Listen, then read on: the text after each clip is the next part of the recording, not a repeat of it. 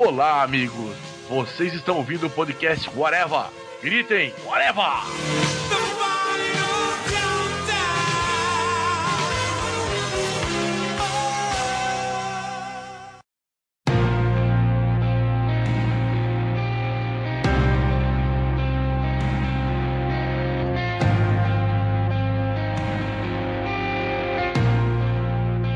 Podcast Whatever começando, minha gente, e hoje vamos falar sobre um tema agradável, muito familiar, em homenagem né, essa semana da Páscoa que está chegando, Semana Santa, onde um certo personagem aí que você vê para você se é fictício ou se é real, né, depende do seu ponto de vista, mas um certo personagem que ele morreu e depois voltou para nos salvar, vamos falar sobre mortes e ressurreições, só que nas histórias em quadrinhos, né? Que é esse meio que a gente adora tanto, que a gente tanto ama. E para falar sobre isso aqui comigo, Marcelo Soares, está o senhor Tiago Moura. E eu vou fazer a citação óbvia e obrigatória a novelas, não hei de morrer nem de morte morrida, nem de morte matada. O senhor Fernando Fonseca. O Superman morreu antes ele do que eu. É, começou bem. E diretamente lá das participações no ArgCast, o senhor Andy Nakamura, ou Andy Nakamura, eu não sei, desculpa se eu estou falando errado. Então, pessoal, a morte mais edificante dos quadrinhos é o nuclear na crise de identidade. Isso daí tava na minha lista. Ele toma uma espadada no peito e explode depois. O cara ser um ser um dos mais poderosos e morre daquele jeito estúpido, velho.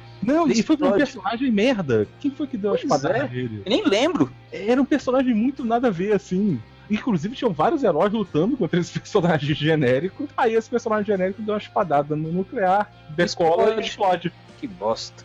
Pois é, então a gente vai fazer aquele sistema altamente re- relevante, interessante das rodadas, né? Cada um vai citar um personagem, a gente comenta sobre essa morte ou essa, essa ressurreição, drúxulo do personagem, ou interessante, ou impactante, enfim.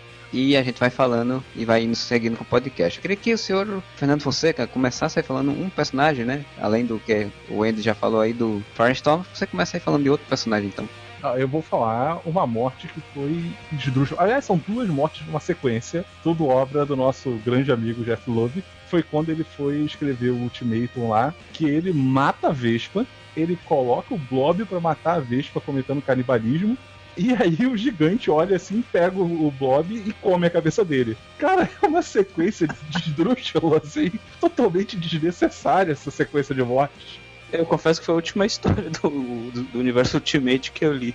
Nunca mais li por causa disso. Chegou a ler isso, eu parei em Supremos 2. Eu Não, eu cheguei a assim, ler. Eu, cheguei, eu li, eu li uma, o Madureira lá no Supremos 3. não nem fudendo. Cara, e assim, essa morte é tão ruim que tem até piada cretina, né? Porque quando o gigante chega e encontra a Vespa sendo comida lá pelo Blob, o Blob ainda fala assim, hum, tem gosto de galinha. Cara. Ah, cara, Jeff Loeb, puta que pariu, cara. O Ultimatum, por sinal, é uma série de mortes, né? Tipo, é uma série feita pra matar realmente boa parte do elenco, né? E tipo, se eu não me engano, o Magneto mata quebrando a, a cabeça do, do Xavier, né?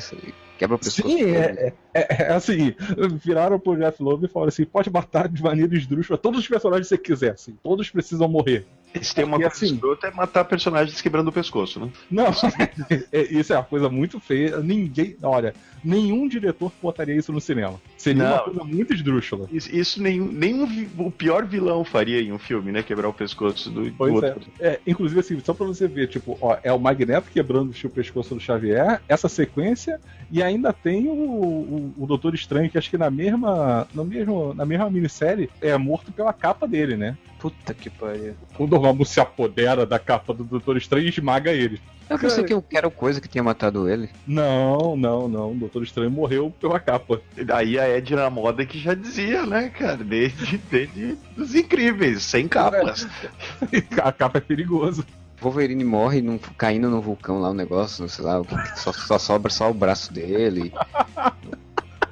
Tem uma enxurrada, né? Tipo, ele mata metade do mundo só com a inundação, porque o, a- a- o plot do Ultimato é fantástico. né? O Magneto inverte os polos da Terra. Todo mundo sabe que a inversão de polaridade está em voga desde a época do seriado do Batman, que era tudo inverter a polaridade pra você resolver todos os seus problemas. Cara, cara, como é que pode, né? Um universo tão bom assim, eles conseguiram cagar tudo, né? Pro bagulho. Ah, eles só entregaram pro Web.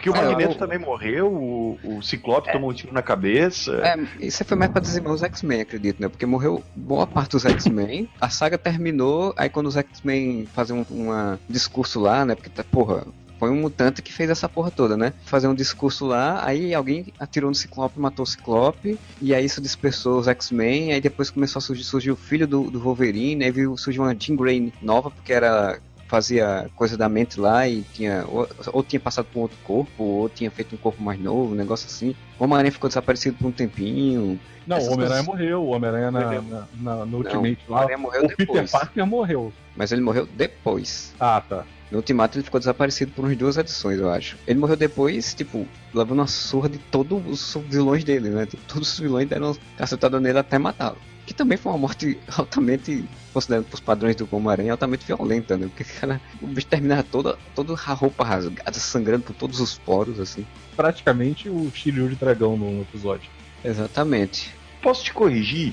Eu fui procurar aqui da morte do Homem-Aranha. Ele toma um tiro salvando o Capitão América. A morte na revista dele, do Bendis, que Olha, ele- olha que então pode ser uma outra coisa esdrúxula que a gente pode, pode conversar, que é quando um personagem morre em duas revistas de formas diferentes, muitas vezes até escrito pelo mesmo, pelo mesmo autor. Isso é meio estranho, mas tem autor que mata duas vezes em duas revistas diferentes, assim, o mesmo personagem. De maneiras totalmente diferentes, assim. Mas Moro, você fala que isso no, no Ultimatum, você tá falando que levou Eu um não tiro? sei se é no Ultimatum, porque eu botei aqui Porque- no Google Ultimate X Spider-Man Death. Aí apareceu esse, essas- esse quadrinho. Deve ser bem, então, tipo, uma sequência, porque, tipo, na revista do Homem-Aranha, no Ultimate, os vilões resolvem atacar ele todo de uma vez. Ele consegue derrotar os vilões, ele tá tão fraco que ele não consegue né, escapar do tiro, eu acho. Em outra revista, acho que é a revista dos Supremos, deve ser, ele vai ajudar o- os Supremos, o Capitão América, e acaba levando um tiro. Se não me engano, deve ser uma coisa assim. É, porque ele tomou um tiro aqui daí. Ele morreu aqui com um tiro salvando o Capitão América. Que era um escroto. Engraçado assim, ó, porque o o Capitão América dos Supremos originais, assim, né, que os do Supremo que vale, ele era um soldado, ele era meio filho da puta, mas ele não era um escroto completo. Aí Sim. depois o Jeff Loeb pega na mão e transforma ele num escroto completo. Não, mas o que, que o Jeff Loeb não estragou? Inclusive as nossas vidas um pouco.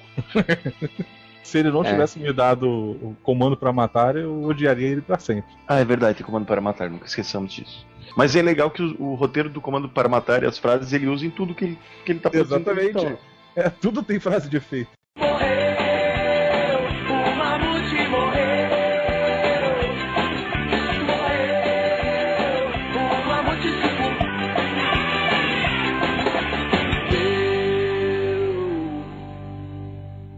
Então, Moura, cita aí agora, puxa aí um outro personagem aí que você acha interessante de morte, matado, Então, morreu. v- vamos ficar conversando sobre isso até amanhã, então. Eu Vou falar da Jean Grey, né? Infinitas mortes e retornos de Qual, Jean qual Grey. delas, né?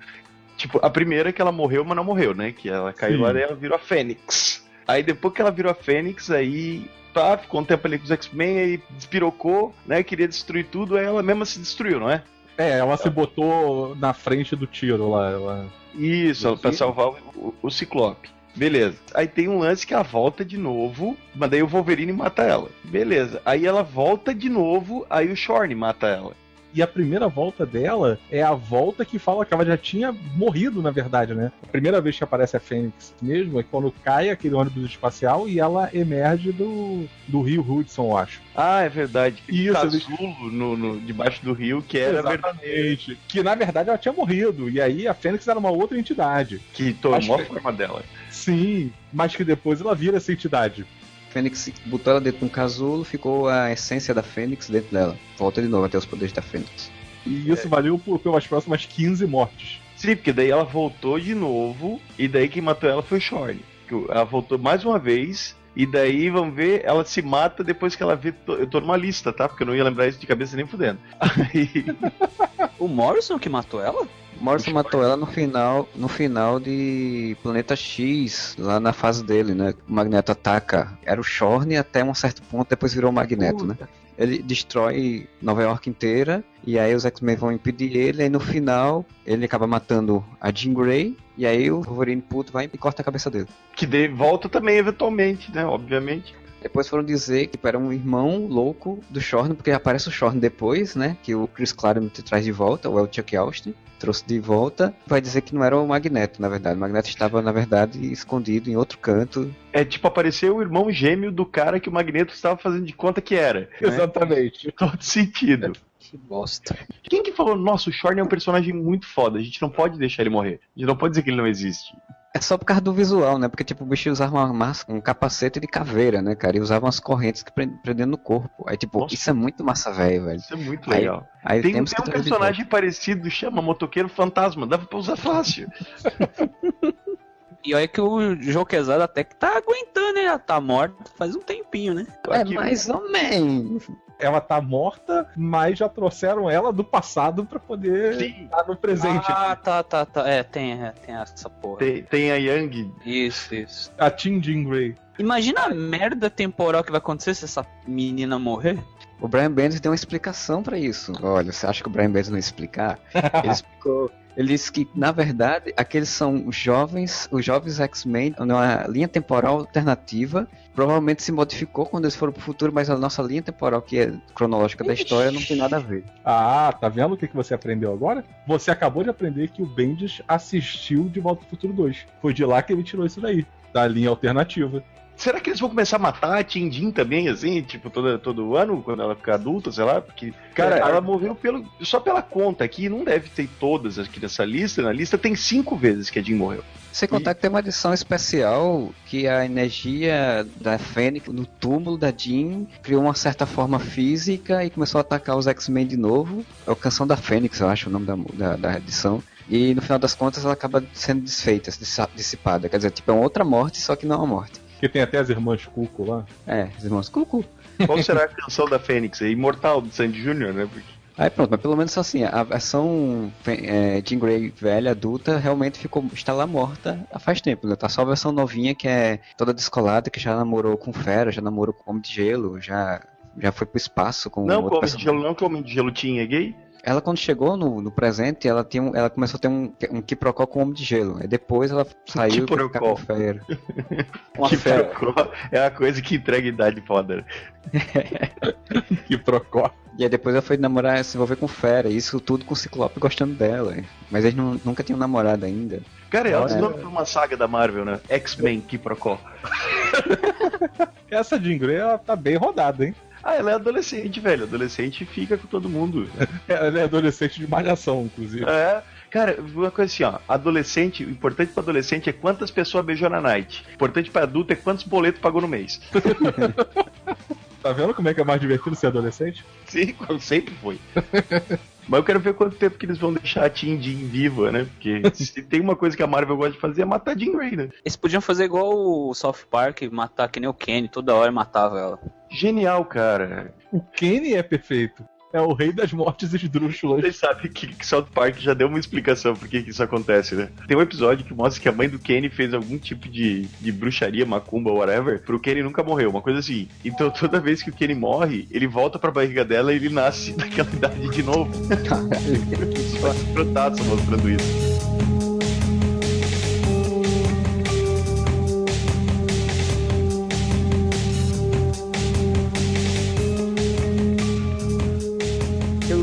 Na época e eu não conhecia o personagem tanto assim, né?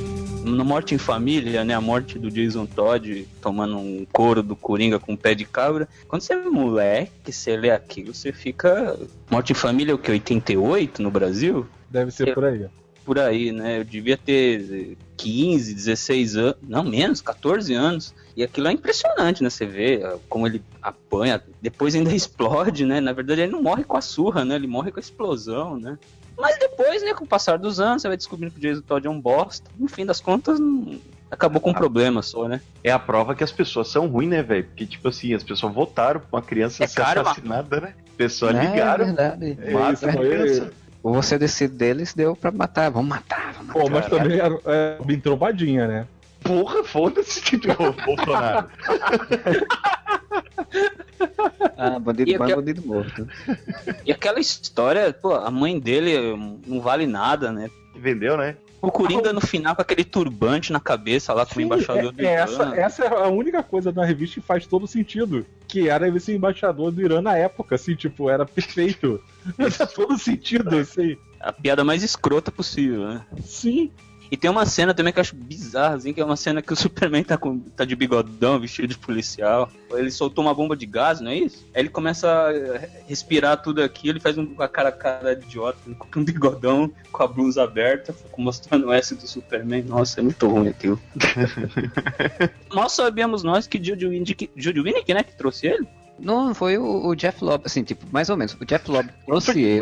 no Jeff Love várias vezes podcast. É O Jeff Lobb fez o silêncio. E aí, no meio do silêncio, botou um Jason Todd adulto querendo se vingar do Batman. Que no final se descobre o cara de barro fingindo. Só que o público achou isso tão legal. É o Johnny Winnick, na época da, da crise. Acho que era a crise infinita, né? Que usou a desculpa do soco da realidade para trazer ele de volta. Cada soco fazia com que o corpo do Jason Todd se recuperasse um caixão, pariu. crescesse. Não, E aí, quando ele veja- ficou grande e vivo, de volta, ele saiu do caixão e disse: Quero vingança. Não, e veja você, o mesmo público que votou pra matar o moleque queria que ele voltasse depois. Devia ser sentimento de culpa isso. Olha só, vocês sabem que quando as pessoas falam que a gente é meio babaca por ler quadrinhos, eles têm razão, né? Porque vocês escutaram que a gente acabou de comentar que aconteceu. Se a gente Mas- explica isso pra um leigo, né? A gente parece idiota mesmo, né? Mas assim, Mas não, não, não, se chegar uma pessoa que nunca vê, ele só sabe que o Robin morreu, e daí ele vê, ah, mas o Robin não tinha morrido? Tinha. Mas o Superboy que tava preso em outra dimensão, ele deu socos na realidade, e esses socos fizeram com que o Jason Todd vivesse de novo. Velho, quem é que vai começar a ler uma história em quadrinhos se eu falar isso, velho? Os socos da realidade não fizeram a Bárbara voltar a andar, mas fizeram o Jason Todd voltar. Verdade. Falam que no, na cronologia do Batman, no filme, né? No Batman vs Superman, o, um Robin vai estar morto. E falam que seja o Jason Todd. Então, provavelmente, algum leigo vai querer realmente perguntar: Ah, ele não morreu nos quadrinhos? Morreu. E como é que ele voltou? Ou ele voltou? O que aconteceu? Alguém vai ter que explicar isso em algum momento. Cara, o Zack Snyder vai botar isso. O Zack Snyder vai fazer o Superman dar socos na realidade. Não vai dar socos na realidade, vai quebrar o pescoço da realidade. Porque isso é muito mais elegante. Sim, com certeza. O, Jason Todd, quando ele foi morto lá nos anos 80, o pessoal quis matar porque diziam, né? Eu não, não cheguei, não lia na época tal, mas diziam que o personagem era chato, que o público americano não gostava do personagem porque achava ele chato. A gente ia ter que fazer um evento, então vamos fazer um evento. O que é que vai acontecer? E aí resolveram matar ele. O que é engraçado é que acontece isso que o Andy falou. A coisa do vamos matar o personagem e de várias formas possíveis para garantir que ele morra, né? Ele leva Marcelo, parece aquela vaca lá no Eu, Eu Mesmo, Irene. O cara vai matando, matando. Não vai Sim. várias Robin só morreu porque ele era o Jason Todd. Porque se fosse o Leonardo DiCaprio no regresso, tinha sobrevivido a isso tudo. Porque eu, eu acho ainda que aquele filme O Regresso deveria se mudar o nome para Joseph Klimber, o filme. Eu tô falando isso porque eu não participei do, do, de Oscar, que eu ia fazer essa piada no de Oscar. Eu fui ver desse filme, cara. Tipo, o urso foi lá, catou o DiCaprio, destroçou o DiCaprio. Aí, ele, cara, toda vez que ele se fudia de novo, eu falava assim, ó, mas a vida é uma caixinha de surpresas. E voa, ele caía de cavalo do, do, do precipício. Cara, o urso pegou ele umas três vezes. O urso catou ele, deu umas porradas. Aí ele foi pra poder. Ainda assim queria dar um tiro no urso. Aí o urso, porra, já falei que não. E que urso incompetente, né, velho? Cara, ele caiu com um cavalo do precipício e ele não morreu.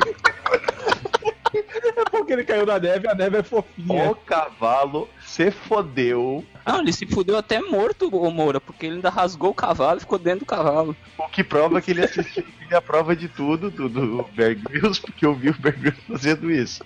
Ele tava no acampamento lá enquanto os índios não atacavam, assistindo NetGeo pra saber como é que sobreviver na, na, na selva. No celular. É, mas de acordo com o J.J. Abrams, tem que assistir é na, na- no cinema ou na TV. Telinhas Não, pequenas. mas era não pode. TV, né? Daí TV pode. Ele falou contra celular. Não, não, ele, ele falou de filme no- do cinema. Ele é um programa de TV, pode ver. O Modeste vivia assistindo Masterchef no celular e ninguém ia falar nada. O urso atacou, ele caiu do cavalo, aí o cara ficou doente, quase morrendo. Ele aí caiu, do, ca- ele caiu da cachoeira. enterraram ele vivo, ele conseguiu sair. Sim. Ele fica metade do filme só se arrastando, né? Muito Joseph Klimber. É muito tipo. A- Até o índio, até o índio dar o chazinho pra ele, ele tava muito mal. Depois aquele chazinho era milagroso. Mas daí também o índio se fudeu, tronca, né? Meu Deus. Que filme desgraçado. Vamos mudar de assunto. O índio é tipo a mãe do Jason Todd. É. Morreu,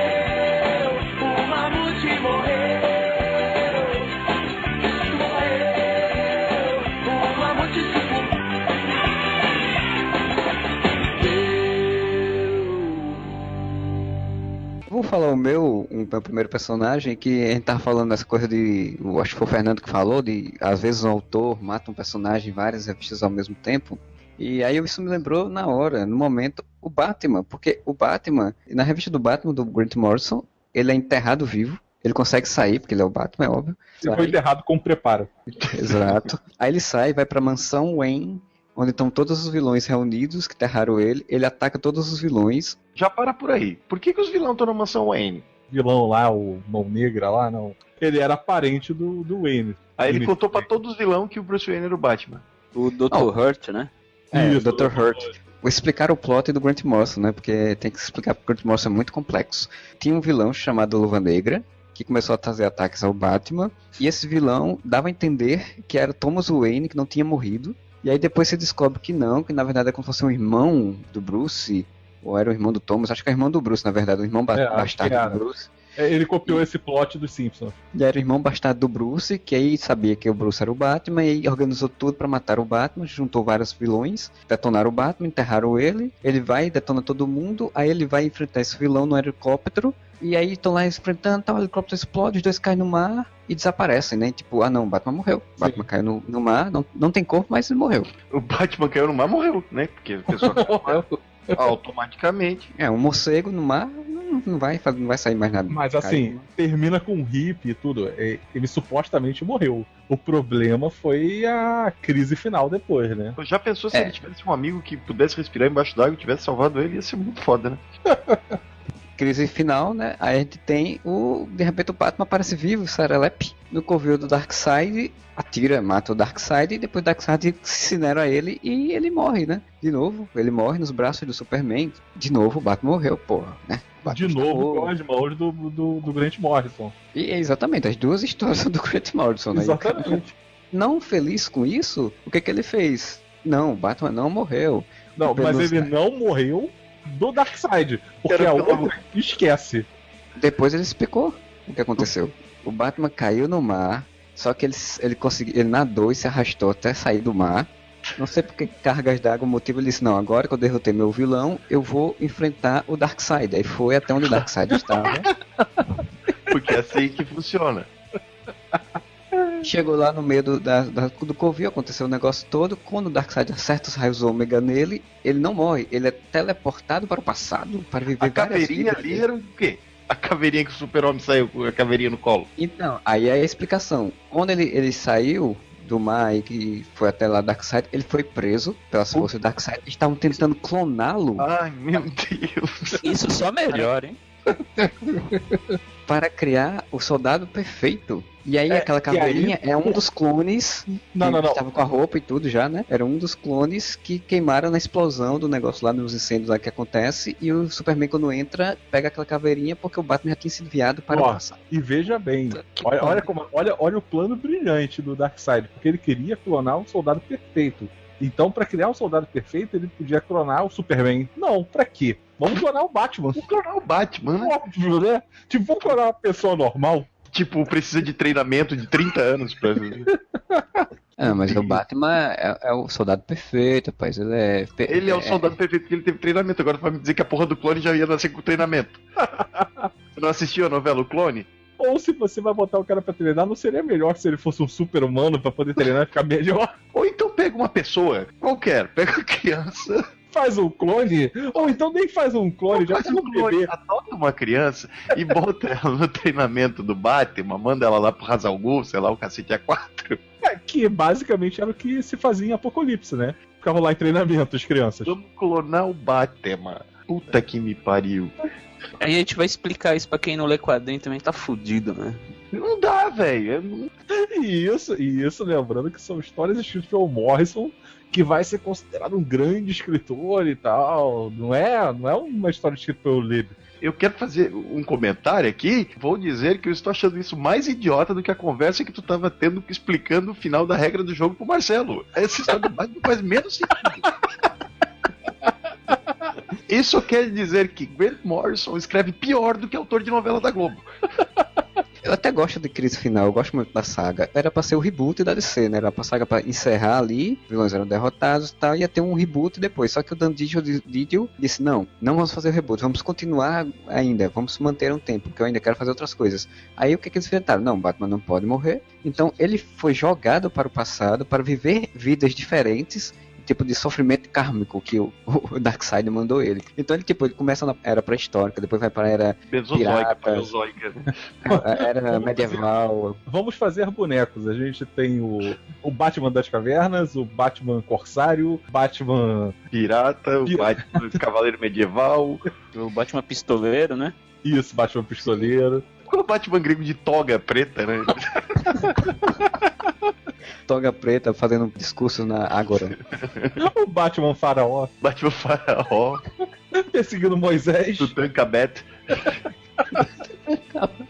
A DC chupa tanto o pau do Batman que eles eram capazes de dizer, na verdade, Moisés era Batman. Batman abriu o Mar Vermelho. Tinha um dispositivo pra abrir o mar vermelho. Porque foi com Sim, preparo. Foi preparo. Ele foi tirar os hebreus do Egito com preparo, né? Pior que assim, a desculpa pra isso, né? pro- que- que- tipo, o Morrison tem aquelas viagens dele, assim, né? De, de magia, não sei de que e tal. Viagem de ácido, né? Ele que dá uma desculpa pra isso, né? Que dizia que. Por que o Darkseid não queimou o Batman somente? As viagens que o Batman estava fazendo estavam acumulando uma energia negativa que ia fazer com que a essência do Darkseid fosse re- refeita. Que no trazer final- o Darkseid de volta também, né? Exato. Aí no final, o Batman está enfrentando o Darkseid num plano espiritual, né? Porque o Batman é foda. Enfrentando o Darkseid num plano espiritual acima de todo mundo, assim. Então, tipo, ele tem que derrotar esse Darkseid mais uma vez pra poder voltar à vida, né? Tipo, enfim. É muito idiota, né? Quando ele chegasse no nosso tempo, aquela energia ia explodir, não é uma coisa assim? É, era exato. Ele era, era um tipo uma armadilha, né? Tipo, quando ele conseguisse fechar o ciclo, aquela energia ia fazer, ia fazer exatamente o plano que o Darkseid queria, né? Era no, no Crise Infinito. Ele queria destruir tudo e se tornar o rei do caos ali da, da coisa. Então, é isso que acontecia. E o Batman tem que impedir isso. Mas que plano simples, né? Tipo, não, eu vou atirar o Batman no passado, milhões de anos no passado, ele vai viver várias vidas, e quando ele chegar no presente, depois de milhões de anos, ele vai explodir. Cara, vai tomar no cu, cara. Não, e você vê o Darkseid é quase o Guilherme Fonte na viagem, né? É um Cara, espíritozinho que ficava lá. Aí foi a comparação. Darkseid é o Guilherme Fontes. Pô, mas se o Darkseid é o Guilherme Fontes, o Batman é o Maurício Matar. Batman melhor que Ben Affleck. A gente tinha chegado à à adoção que o Edson Solar era, o- era o Batman, não foi? Naquele podcast de. E agora a gente já elencou mais um. Maurício Matar seria um Batman melhor que Ben Affleck. Melhorou de nível. E digo mais, se forem fazer Cavaleiro das Trevas, aliás, Kingdom Come, pode chamar o Tarcísio Meira pra ser o Batman. pois é. Durou um ano essa porra aí dessa viagem Eu no acho- tempo? Não. Eu acho que foram seis edições, oito. Foi uma minissérie, né? Tipo, É.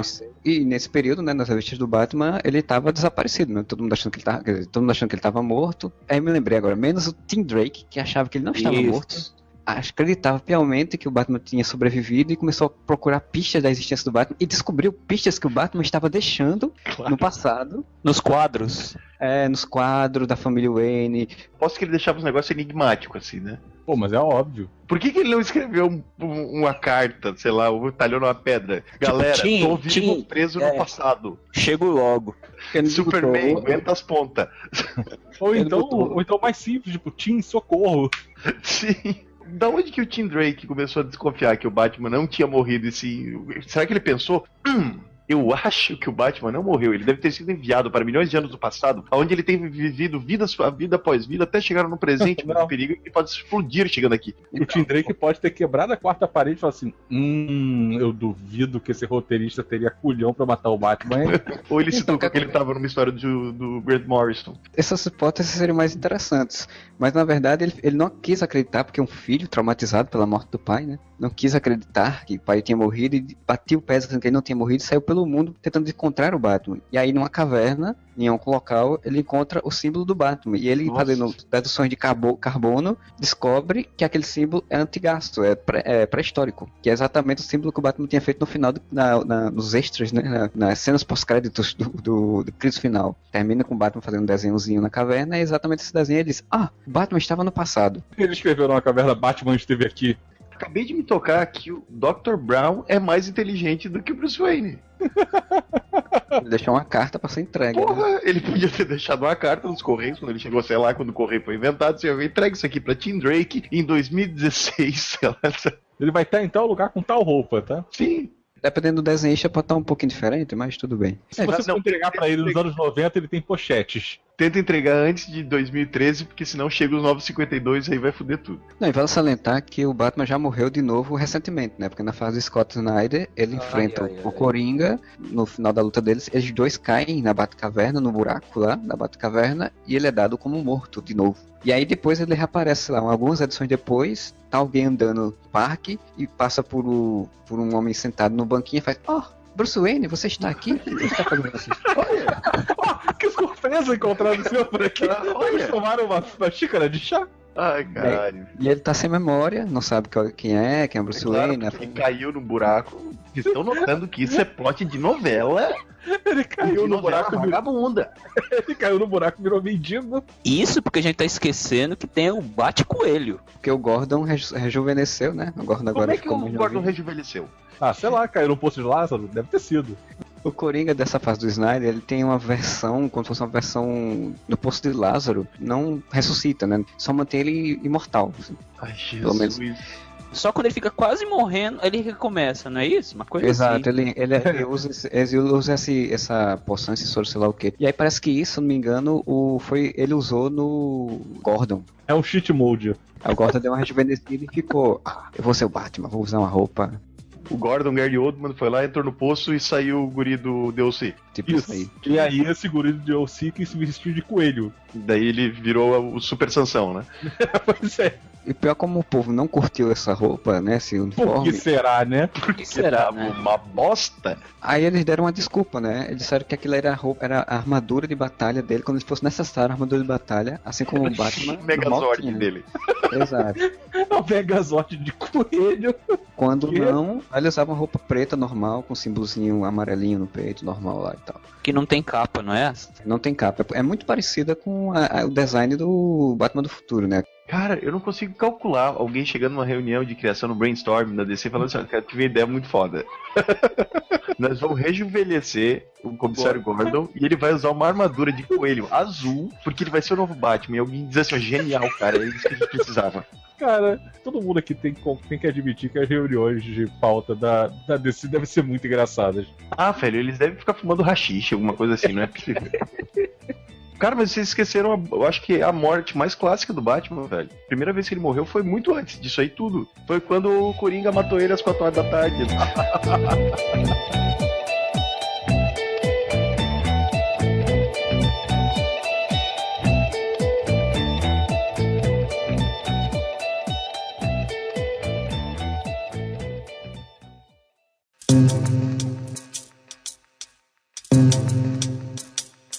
Anos 90, você tem que mudar o status quo dos personagens, você tem que transformar os personagens em fodões, e você segue uma sequência de morte que não tem sentido nenhum, que é quando o Hal Jordan vira o Parallax, que ele mata a tropa dos Lanternas Verdes inteira. Pra quê? Qual a necessidade daquilo tudo? E é, e é- e é totalmente sem, sem sentido. É dessas mortes que é tipo morte estilo Game of Thrones hoje em dia, né? Porque tipo, tem, que ser um, tem que ser um massacre e vai sair matando todo mundo e ele vai terminar com um monte de anéis na mão porque é massa velho. tinham personagens muito bons, você tinha a revista bombando da tropa na época. Cara, e ele matou todos, assim, pra quê? Ok, explodiu a cidade do Hal Jordan. Isso realmente faria uma pessoa dar uma despirocada, concordo. Mas daí o que que ele faz? Eu vou matar todo mundo! E sai cara, passando o rodo na tropa inteira. E sério, que a tropa inteira, velho, ele é tão foda assim que ele consegue matar todo mundo que o Não, e Kilowog- assim, e ele mata a tropa inteira e fica com 10 anéis. E todos os outros anéis que que ele fez. Ai, enfiou no cu, né? Imagina a casa dele assim, ele abre uma gaveta assim, um monte de anel, lanterna verde. Aquele gatinho Lanterna Verde morre? Morre todo mundo. O gatinho não é dos Lanterna Vermelho? Mas tem o o verde é um esquilinho. E o esquilinho. Esquilinho, isso, Ele não esquilinho. morre pelo Hal Jordan, o esquilinho. Ele morre atropelado por um caminhão amarelo. Caralho. É, porque afinal de contas o esquilo ele tem o mesmo problema da vaca, né? Tipo, vem o caminhão, em vez dele ir pro lado, ele vai correr pra frente. Mas ele é um esquilo, velho. Como é que esquilos morrem nas autoestradas americanas? Eles morrem atropelados por caminhões. Só que daí ele era um esquilo lanterna verde, ele morreu atropelado por um caminhão amarelo. O caminhão Sério? totalmente amarelo, porque é super comum, entendeu? É tipo um caminhão táxi, sei lá. Sim, os pneus eram amarelos. Né? Cara, mas esse negócio do amarelo era uma coisa esdrúxula, né? Que nem aquela do Odisseia Cósmica, que o cara, ah não, eu pinto a bomba de amarelo, você não pode mexer. Que é mais esdrúxulo que o antigo, o Alan Scott, que era madeira, Madeira. o problema. Madeira, pode crer. O que é mais esdrúxulo do que na, no Liga da Justiça no 1? O Ted Cord fez, fez algum aparelho que era todo amarelo, e aí o, o Lanterna Verde não conseguia mexer nele, aí veio o Flash pinta de azul. tipo, acabou, resolveu o problema. Pronto! O cara tem que andar com spray no bolso. né? Aliás, é legal aqu- aquela no Batman All Star, né? Que ele toma um couro lá, porque o Batman pinta a sala de amarelo. Ai, Mas aí a gente vai chegar em sagas esdrúxulas. aí a gente vai chegar no fundo do poço. É verdade, é verdade. Ele não pinta só a sala de amarelo, se pinta de amarelo também, se eu não me engano. né? Ele bota- E tá bebendo limonada amarela, né? O negócio. Deus, Ué, esse é o Frank Miller, o, o grande gênio. O visionário. Não pode ser sério, nem. Isso porque ainda o Hal Jordan ia ser o espectro, não é? Sim, depois Sim. ele vira o espectro. Porque assim, ele Assim, vira o o- Parallax, depois ele morre na Zero Hora, e aí Não, na É na noite final. Ele vira o Parallax, aí ele some, é, reaparece em zero hora, porque ele, tipo, ele descobriu como mexer com a realidade, né? Vira um vilão, né? Todo mundo fica puto com ele. Aí quando tem a noite final, que é uma saga bem legal até por sinal, não sei se foi relançado aqui, foi naqueles encadernados os melhores do mundo, né? Não sei se eles chegaram a chegar essa até essa parte. E aí, quando o Devorador dos Sóis cobre o sol, então a Terra fica congelando, né? A única forma que eles conseguem impedir isso é o Parallax indo até lá e explodindo todo o seu poder esverdeado, esmeralda, e aí ele destrói o Devorador de Sóis e o Sol fica verde por um tempo e ele morre. Só que o espírito dele depois é recrutado pelo Espectro. E aí ele vira o Espectro e começa a agir como o Espectro. E em algum momento, não sei como, ele volta a ser o Hal Jordan de verdade, esse tipo corpo físico. É, inclusive lá na crise de identidade ele aparece como espectro, não é? Ele passa um bom tempo como Espectro, Sim, por sinal. sim, sim. Eles conseguem tirar o Hal Jordan de dentro do Espectro. E aí o Espectro fica sem ter um hospedeiro. E aí ele começa a enlouquecer. E ele precisa de um hospedeiro, não é isso? Isso. precisa de um hospedeiro. Aí eles, o Christopher Allen acaba morrendo e ele é recrutado né, para se tornar o novo Spectre, que também durou pouco tempo, né? Então, Falando em, em espectro, então já vou puxar uma morte e uma ressuscitada, assim, ó. Vou puxar aqui da manga, pegando o link. Que é do próprio Oliver Queen, cara. O Oliver Queen que Sim. morreu lá com a bomba explodindo, porque o braço dele ficou preso no helicóptero, né? E o Que é Superman. uma morte estúpida, porque o Superman não consegue tirar ele de lá. Porque como que o Superman vai tirar ele? Porque se ele tá com o braço preso, né? Como é que o Superman ia conseguir tirar ele de lá? E o Superman fala: Eu vou ter que cortar o seu braço fora. Só pode ser ter sido sacanagem. o Superman não eu- conseguiria destruir tudo, né? Não, ele não ia conseguir, tipo, com o mindinho empurrar o negócio que tava segurando o braço do O Superman falou assim: não consigo libertar você sem quebrar o seu pescoço. Basicamente. Aí o que acontece? Aí o, o- Oliver Queen morre, explode. Aí passa-se o tempo, aí o Connor Hawk lá, né, assume o, o manto do Oliver Queen, e bababá, e tututu, até que o Spectro resolve, não, o Spectro que agora é Hal Jordan, resolve assim, quero saber, a gente tinha uma revistão boa lá no, no passado, nos anos 70, né, do Lanterna Verde, do Arquino Verde, Em nome daqueles tempos, vamos te ressuscitar, vai. Aí o que, que ele fez? Ele pegou um pouco de sangue seco do, do Oliver Queen e com o sangue seco ele trouxe o Oliver Queen de volta à vida, porque ele era o espectro, né? Sangue seca, tipo CSI mesmo, né? E tipo, tu tem que ler aquilo e dizer, não, porra, eu adoro quadrinhos, cara. Meu, tomara que isso vire uma Mas, saga. Mas vale salientar que o Oliver Queen volta, mas ele volta sem alma. Ele tem que depois recuperar a alma dele. Tem uma, eles fizeram uma saga só pra ele recuperar a alma dele. Como é que ele recuperou a alma dele? Ah, cara, eu não lembro mais como é Foi- que é. Faz muito Foi, tempo. foi no... Deu uma flechada na alma aí. Que desalmado. Morreu, o mamute morreu. Morreu, o mamute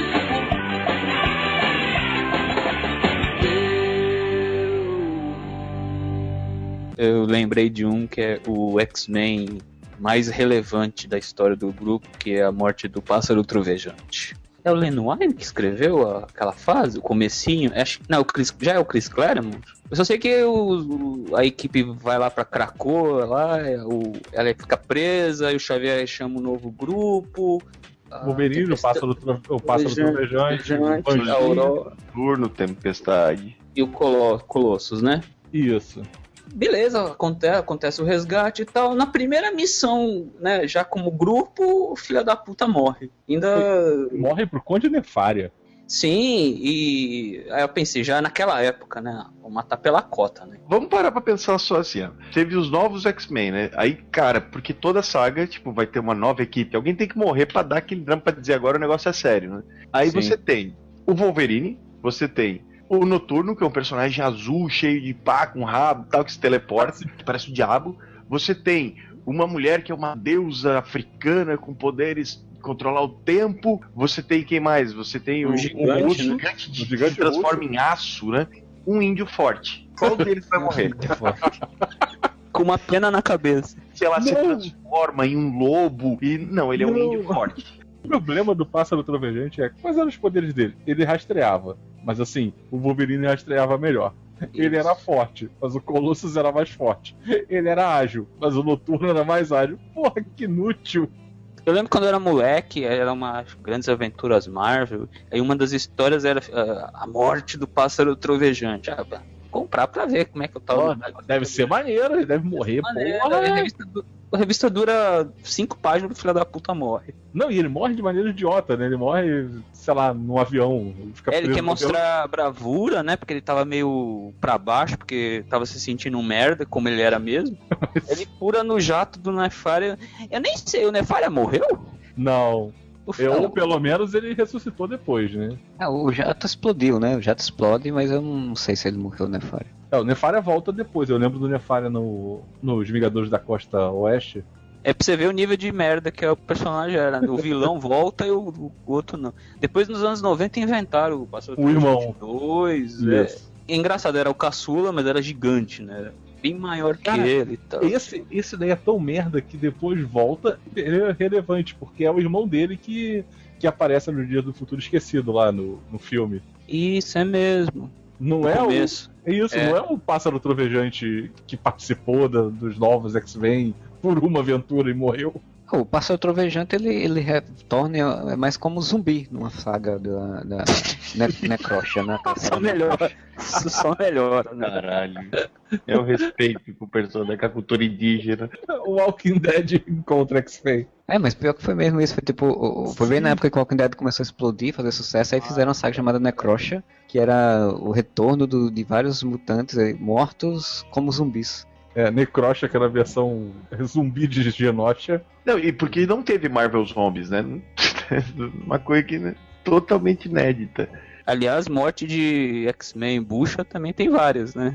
A cota dos personagens que tem que morrer, assim. Tipo, precisamos matar alguém da equipe. Ah, sei lá, mata o Cifra. A a lógica dos X-Men tem muita gente é exatamente isso, porque você sabe quando precisa ter um, morrer muita gente numa saga, você tem uma equipe gigante pra matar, né? É sempre os, os, os periféricos, né?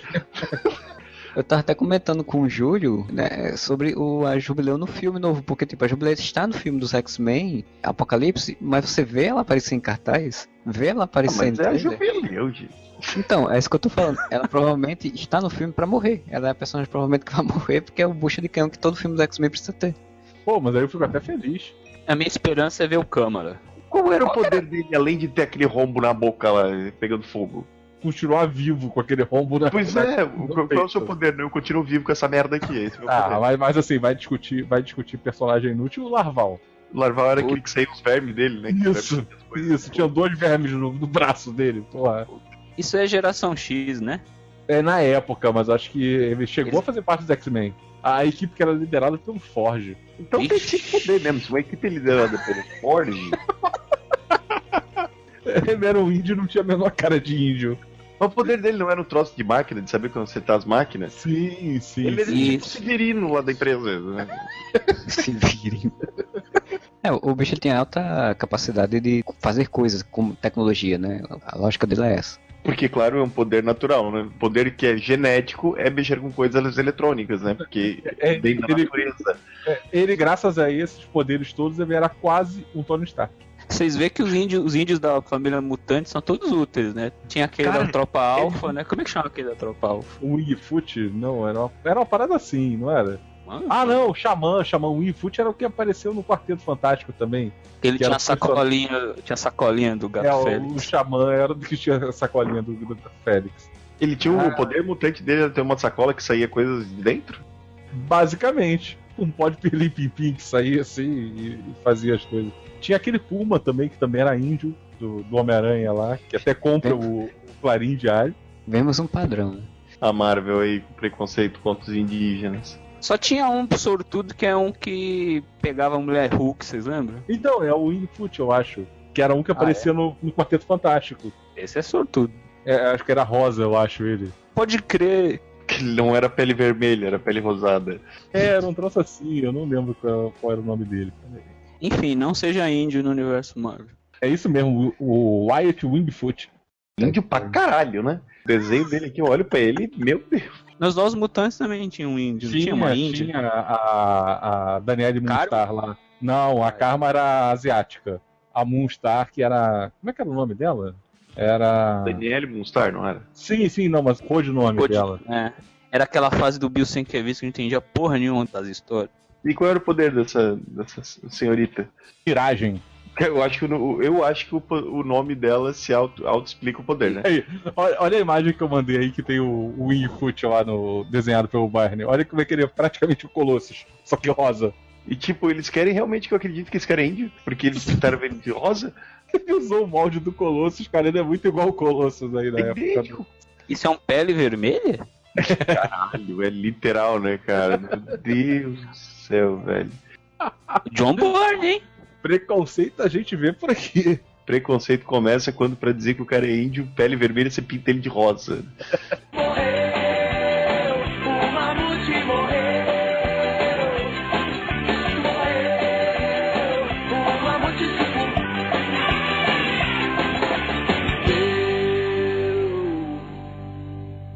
Eu vou puxar mais um meu agora, só que eu vou falar duas coisas, na verdade. Assim, eu vou falar um personagem que acabou tendo várias mortes, cada uma mais estranha do que a outra, e que fez uma morte muito grotesca, assim, muito brutal. Eu iria falar do Sentinela, né? O Sentinela é um personagem que lá que é uma versão, mais uma versão do Superman, mais uma das mil versões que a Marvel tem de Superman.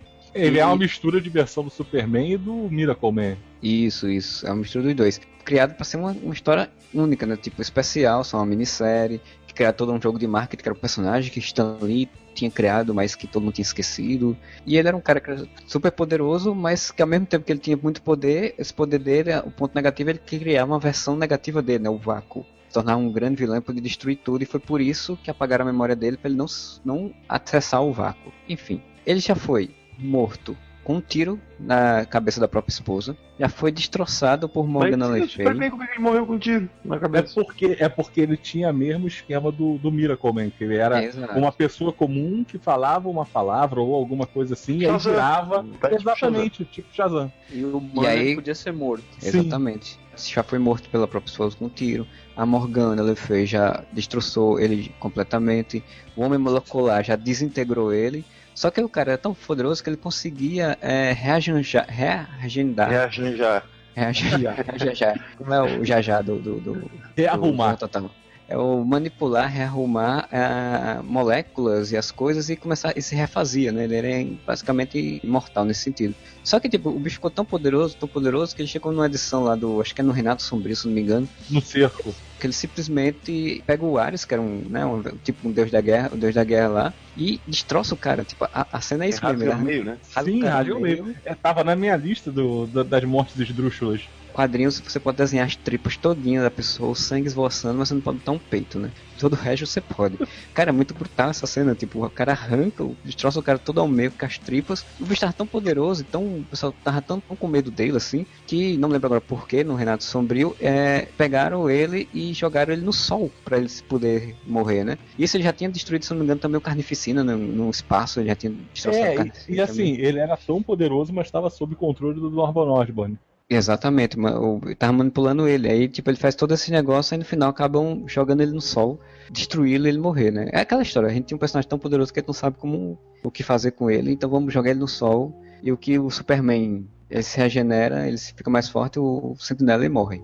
O Sentinela morreu, ele ainda existe no universo Marvel ou eles deram. perceberam que tava na hora de dar um fim nesse personagem? O final dele, oficial, é esse. Ele foi, pro sol, foi jogado no sol e morreu. Nenhum roteirista mais trouxe ele de volta. Até porque agora estão usando de novo é, o Império, né? Do quadro Supremo, Isso. que é basicamente a mesma lógica também. Então, deixaram ele de lado, não estão utilizando o Sentinela. Mas o Hyperion do Poder Supremo ou o Hyperion que tem a roupa ridícula do- dos anos 80? É o, o original, dos anos 80, com a roupa Ah, tá. O Ares voltou ou o Ares ficou rasgado no meio mesmo? Acho que ele ficou Não. rasgado. Ele ficou pelo ar. Ah, mas o Ares era mó inútil também, né? Porra. Então, o Ares ele era uma versão, sei lá, tipo, ele, ele precisa de um, de um guerreiro porradeiro com, que usa armas de corte, né? Os Vingadores sempre têm que ter um deus mitológico, né? Ou é o Exato. Thor, ou é o Hércules, ou é o Ares, né? E, e são todas as mitologias possíveis. Cadê o egípcio? Cadê o preconceito aí? Horus. Sabe que ia ser maneiro? Botasse Jesus, né? Ia ser maneiro porque a- as festas na, na, na mansão dos Vingadores ia ser comprava água e tomava tudo em vinho. Ia dar uma merda com o Tony Stark. Realmente, a Marvel podia muito bem fazer uma liga só de seres de, de deuses, né, cara? Caralho, dava muito fazer uma, uma piada disso. Tipo, não, o Thor não pôde vir, o Hércules também não tá, o Ares morreu, mas que deus vocês trouxeram então? O que é que é Jesus, assim? E aí, como é que vai? Andando, andando por cima da piscina, assim, mansões. Mas aí pronto, é esse que eu queria falar do Sentinela, porque eu achei muito, tipo, você criar um super ser tão poderoso que você não sabe o que fazer com ele, e aí morre de qualquer forma, né? Tipo, jogando no sol e acabou. Não, e, e a morte que ele ocasionou também é muito esdrúxula. Porra, é tudo, tudo errado. Tudo dele era. O Superman quebrar pescoço, tudo dele era arrancar a pessoa ao meio, né? Dividir a pessoa. o do Carnificina foi assim, ele foi pro espaço, tirou o Carnificina todo ao meio, espalhou ele pelo espaço, e assim foi que o Carnificina foi de- derrotado. O Carnificina demorou pra eles fazerem isso. O Carnificina aos poucos se reajuntou. Pra quê? Que eles. Você tem, sei lá, o Venom, que já é um personagem ruim, mas ok, deu. Ah, você né? tem a cópia do Venom. Tem. Lembra a época que a cada semana tinha um novo simbionte aparecendo no, Sim, sim, no Homem-Aranha? né? Chegou um, pe- um período que eles tiveram que eles fizeram uma saga só dos filhos do Venom, né? Que era tipo, todos os simbiontes que já tinham sido criados a partir do Venom. É, Tinha teve uns- aquele Maximum Carnage lá. É, não, e já fizeram outras também, porque tipo, teve os filhos do Venom, aí tem os filhos do Carnificina, né? Porque o Carnificina também deu crias, tipo o Alien, né? Esse é anos 90? O Máximo Carnage foi nos anos 90, que foi quando o Carnificina Isso. começou a lucrar geral. Mas já no anos 2000 também teve outras sagas, porque roteiristas começaram a criar outros, né? E aí depois descobriram o planeta dos simbiontes, né? Planeta de- dos Simbiontes. Que era de onde o, o Venom tinha vindo. Ele tava naquela máquina lá porque ele era o, o ser daquele planeta que tinha aprisionado, né? Lá nas Guerras Secretas. Vamos deixar claro que esse é o podcast pra matar leitores de quadrinho, né? Ninguém mais vai querer ler nada depois de tudo que a gente tá falando. Merda isso, cara. Tava lendo a revista dos Guardiões da Galáxia, o porra do Venom tava lá, cara. Sim. Ainda, ainda era, ainda era herói. Assim, É, eles estão tentando agora. de tudo quanto é jeito, cara, fazer, aproveitar o Venom. É complicado. Não, eles fizeram uma versão até interessante chamada Agente Venom, em que tipo era o, Flash Thompson que tava sem pernas, deixa o Venom entrar no corpo dele e ele, eles usam um sistema lá pra ele controlar o Venom e ele tipo ele, ele é, um, é um cara de roupa usando a força e as teias do Homem-Aranha, né? Tipo, e armas. E era isso, assim. Eu achava, eu achava até interessante o conceito se fosse, tipo, não- se não tivesse existido o Venom, né? Se fosse um conceito criado ali, né? Mas Ou se alguém dissesse, não, a gente matou o simbionte, ele não tem mais vida, agora você pode ver, ele, você controla essa porra aqui, sabe? Mas partindo do princípio que todo mundo que usou aquela roupa ficou um psicopata louco, né, cara? Sim, sim. entender como é que o Flash Thompson consegue controlar o. Ah, mas o Flash Thompson ele era um psicopata louco quando ele era adolescente, né? Ah, ele era um babaca, burro. É. No- na história, ele era um soldado que tinha ido pra guerra e tinha perdido as pernas. Aí, tipo, ele foi escolhido porque ele conseguia controlar a raiva. E aí, conseguindo controlar a ódio e a ira, ele conseguia controlar o simbionte. Claro, faz todo sentido.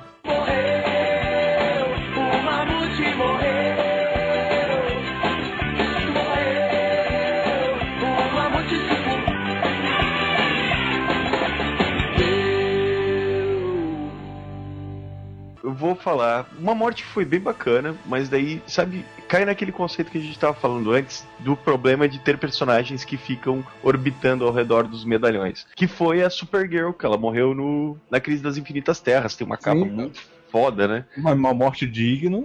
Uma morte digna, que ela morreu de uma forma muito foda no meio da, da crise e tal, e tem aquela capa foda do Superman carregando ela nos braços com todos os personagens ao redor. Só que é aquela velha história, né? Tipo, não podemos ficar sem Supergirl, mas o Superman tem que ser o último filho de Krypton, né? Não pode ter nenhum outro kryptoniano único. Então, como é que se resolve? Vocês já perceberam que isso sempre foi o problema para personagens Supergirls? Toda vez que eles criam um. Agora meio que eles admitiram, né? Não, ok, tem mais uma kryptoniana. Mas, cara, eles faziam de tudo para trazer ela de volta, mas eles não queriam que ela fosse kryptoniana. Então, a primeira volta da Supergirl, ela era um clone de protomatéria da Lana Lang, que foi criado pelo Lex Luthor do universo compacto. Olha que coisa simples. A chicletão. Não sei porque ela partiu do princípio que ela era prima do Superman, apesar de não ter nenhum relativo para parentesco e na verdade ela ser uma gosma rosa que tomava a forma de uma loira, né? Aí durante muito tempo nós tivemos essa Supergirl, durante os anos 90, que deu muito pro Le- Lex Luthor cabeludo, inclusive. o Lex Luthor de mullet. Não eram mullets, eram longos cabelos que até a cintura. Porque o Lex é outro, né, que morreu de câncer, mas ele fez um clone dele mesmo, que ele falou que era um filho dele e que esse clone era cabeludo e barbudo, porque óbvio, o filho da puta era gordo e careca. Ele parou e pensou: se eu vou fazer um clone meu, imagina ele projetando, né? Ele falou: e aí, o que mais, Lex? Taca cabelo aonde der. Mostrou uma foto do Tony Ramos e falou assim: Eu quero assim. Assim, é, é, Tony Ramos com o cabelo do Bon Jovi com a barba do. Ai, aí eles não ficaram felizes. Então eles estavam achando que aquela história da, da, da Supergirl de protomatéria, que era a matriz, né, o nome dela, tava ficando cansativo. O que, que eles fizeram? Eles precisamos deixar ela mais humana. Então a Supergirl vai salvar uma guria de um incêndio. O fogo faz com que a protomatéria se funda a menina, Puta que pariu. que é a Linda Denver, se não me engano. E daí eles Isso. puxaram o nome de volta de Linda Danvers. Né? Porque eu também já tive bilhões de, codinomes, né? Aí essa menina, ela virou a garota que tinha protomatéria nela, então ela conseguia se transformar na Supergirl quando preciso fosse. Ah, Mas era uma daí simbiose? era tipo uma simbiose, era tipo um Venom, assim. Não era quase o mesmo esquema do Capitão Marvel, que eram como se fossem duas pessoas diferentes. Eu acho que ela se transformava na, na Supergirl, assim. É, era uma coisa assim. E é ruim. É ruim, é ruim, não vale a pena lembrar, inclusive. Sim. Porque a guria, a Linda Danvers não era uma pessoa legal, ela era uma filha da puta. Mas daí ela virou a Supergirl e daí ela ficava alternando. Eu acho que era isso mesmo, meio meu Capitão Marvel lá, do Rick Jones. Caralho, o Rick Jones já foi o Capitão Marvel. O Johnny já foi um Hulk. Depois disso, eles ainda inventaram um plot que, na verdade, a Supergirl era um anjo com asas de fogo.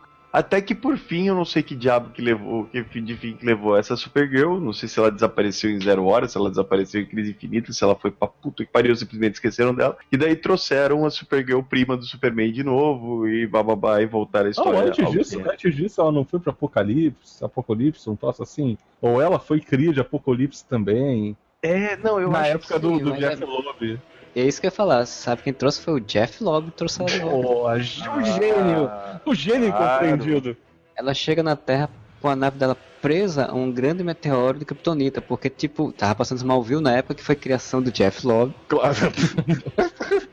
e ele tinha criado o plot de cair um monte de Kryptonita na Terra, né? Então, naquela época existia pouca Kryptonita, né? Era só algumas, algumas Kryptonitas aqui e acolá. Então ele fez o quê? Vou trazer um grande meteoro, a Supergirl vem junto, só que nesse inteirinho ela acaba caindo lá em Apocalipse, vira uma, né, uma guerreira de Apocalipse, depois no final das contas vai ficar com as Amazonas, vai ser treinada pela Mulher Maravilha, onde ele vai estar vivendo aquela doidinha de Cris nas Infinitas Terras, que era a precursora, e vira amiga da Supergirl e tudo, não sei o que e tal. E aí foi o Jeff Lobb que fez isso.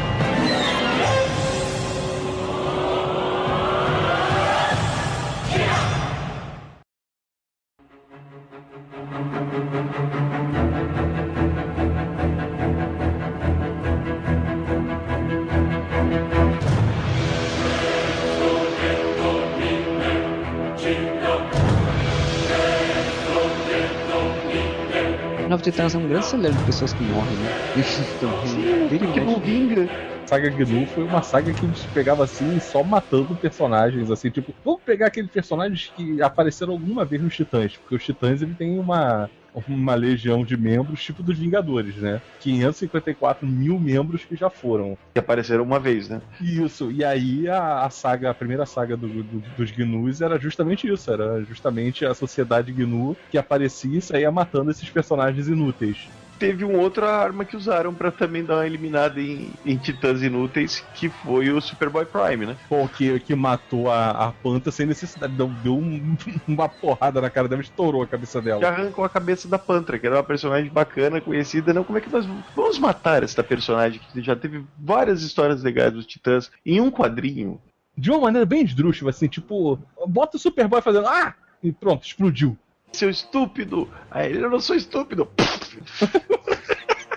É quase a propaganda da Tortuguita, né? Estúpida! Praticamente. Nossa cabeça é de chocolate, estúpida. Pelo amor de Deus, cara. Eu não sou estúpido, vou lhe provar estourando sua cabeça. É, não, ele só levanta o braço dizendo, não, sou estúpido. E meio que ele faz sem querer, sabe? Eu tô vendo o quadrinho aqui. É muito precisamos chocar, né, cara? Se eu falar de, de, de mortes esdrúxulas, estúpidas, exageradas, dá pra poder fazer um conjunto da obra. Que eu não vou dar uma morte específica, nem pra personagem, eu vou dar esse título pro autor, né? Que dá pra fazer um conjunto da obra pro Gartienes, né? Porque o Quartienes é tipo o maior psicopata dos quadrinhos. Porra, porque assim, todo personagem que ele cria tem, tipo, é, é uma morte estúpida por edição no mínimo. E deve ter um contrato disso daí. Cada arco tem que ter uma morte estúpida. Tipo, a fase dele do Justiceiro era só isso, né? Era morte estúpida de morte estúpida.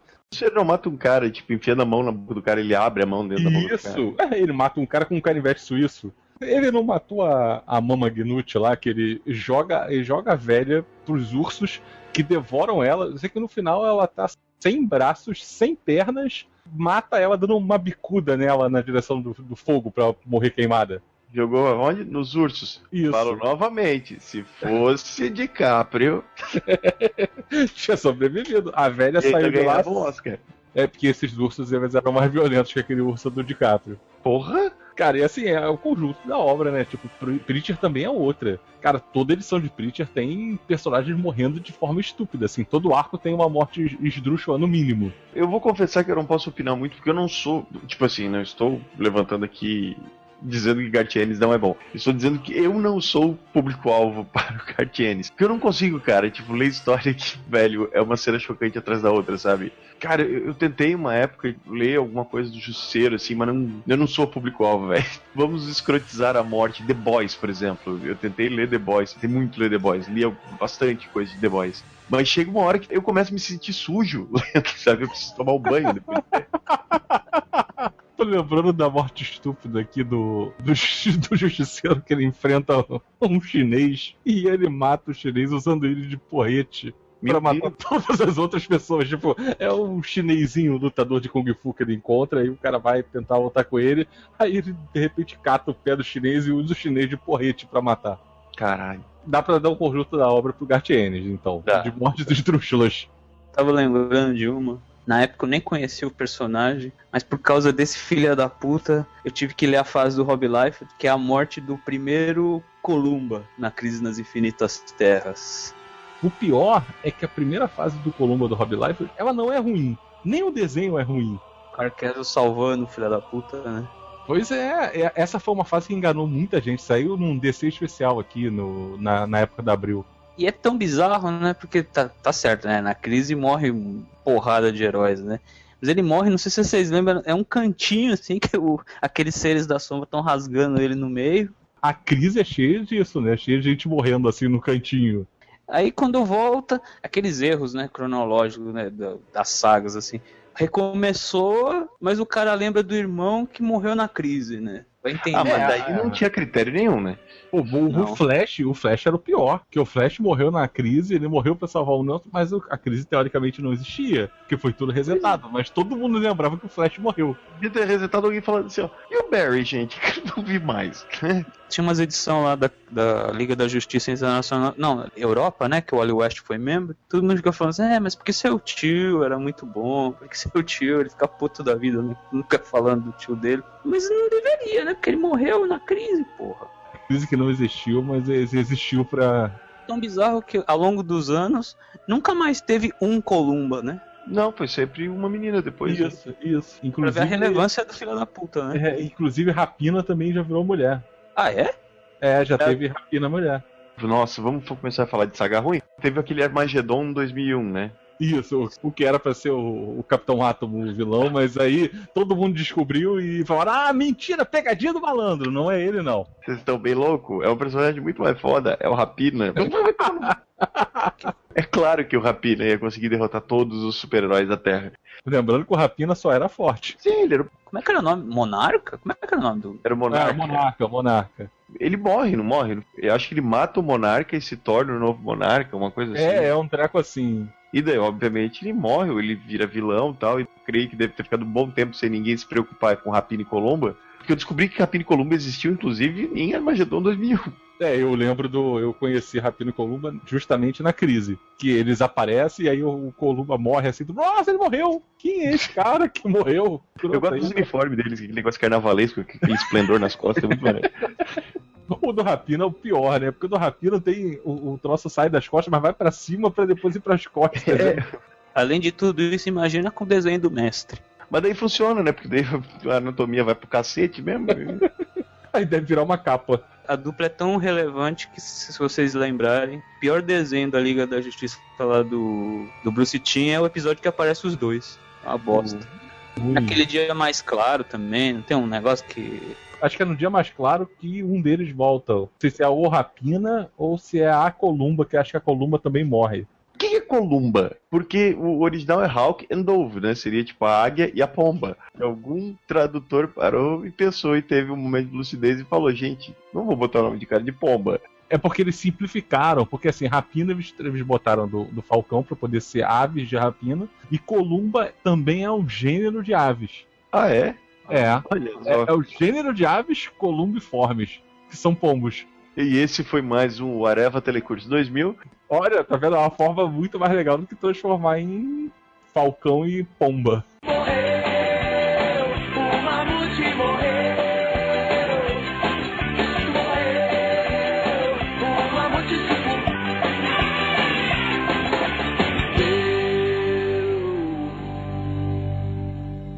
Decidi que não ia ler mais, aí eu parei um tempo, um tempinho sem ler. Ah, vou começar a ler de novo. Aí quando eu comecei a ler de novo, era a fase que o Superman era azul e vermelho. Aí eu parei de vez, aí fiquei 10 anos sem ler essa porra. Ah, boa, boa lembrança então, gente. Já que estamos aqui, vamos falar de Superman, né?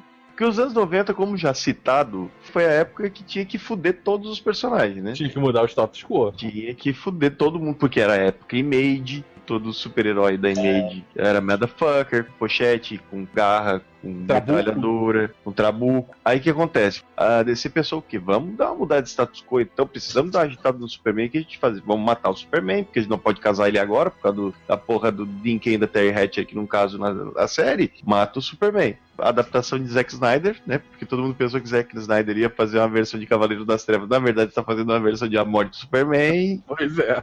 né? A verdade sempre vem à tona. Todos contra o spoiler, não pode não ter. Nossa, tem site colocando o banner assim, Aí. não coloque spoiler aqui. Vai ter a máxima, então?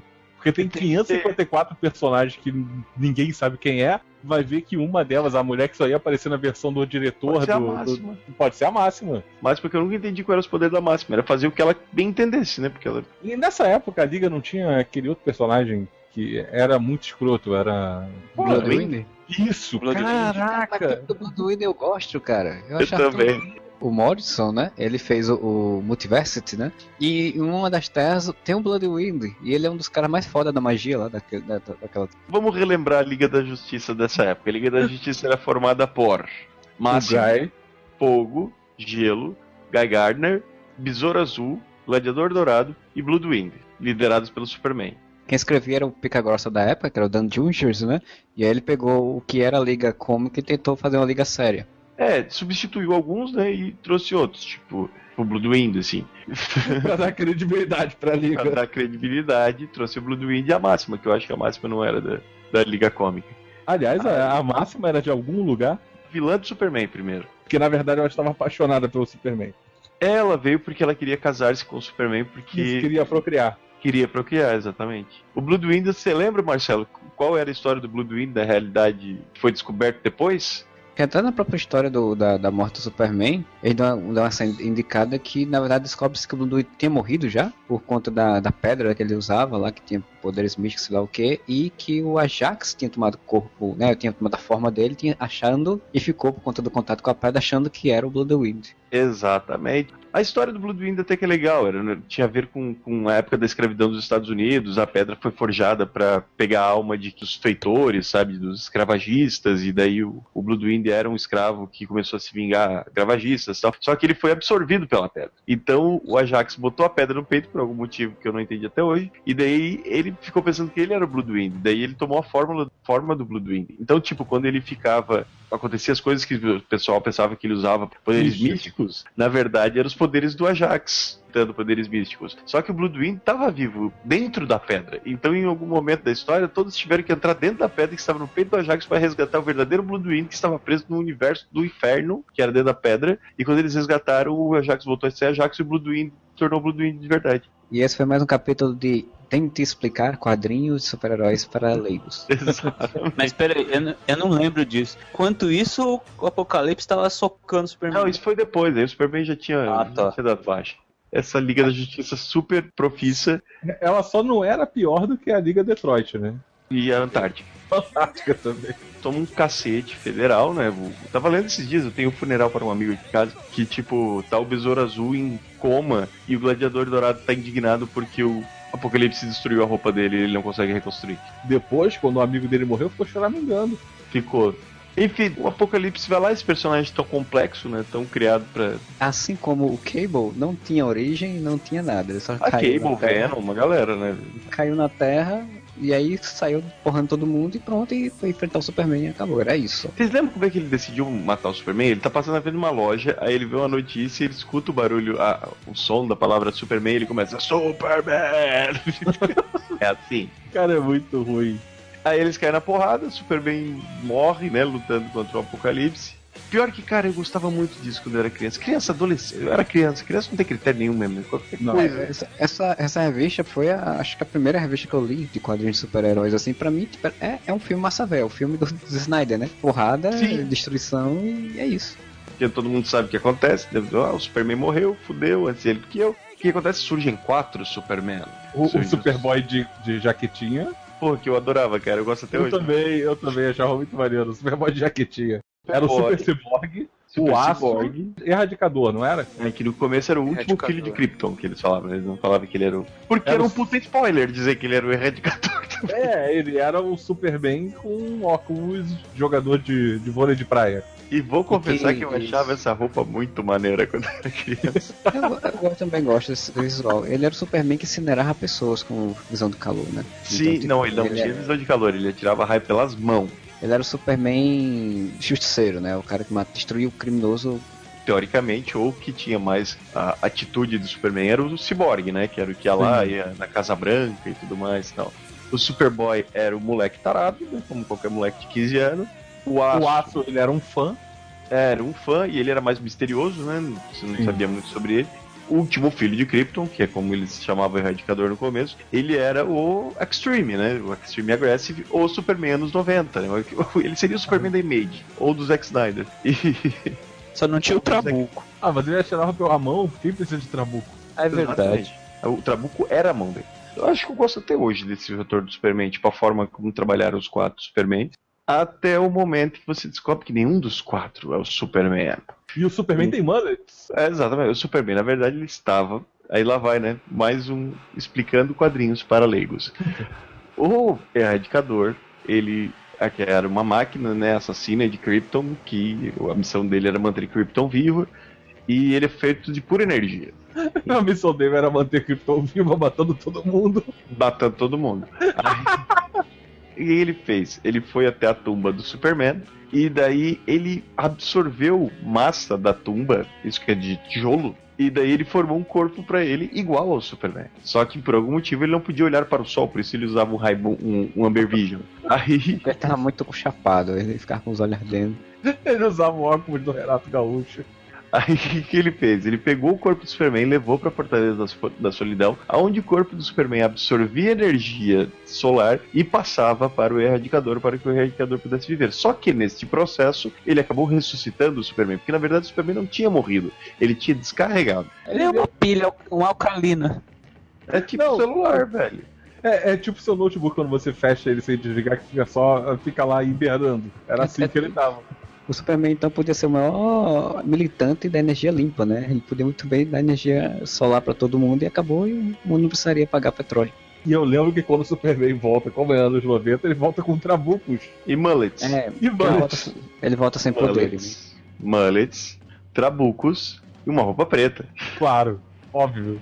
Com uma roupa preta com o símbolo no peito prateado, né? E, velho, a capa, quando o Superman volta, é ele, tipo, olhando pra, pra É você. Muito ruim, com né? sangue nos olhos, assim, nossa, começou mal. Porque na verdade você fica um mistério, né? Tem esse plot de mistério. Vai acontecendo da história, enquanto isso, um robô gigante kryptoniano tá andando por baixo d'água e chegando em Metrópolis. E você fica, ó, quem será este robô kryptoniano?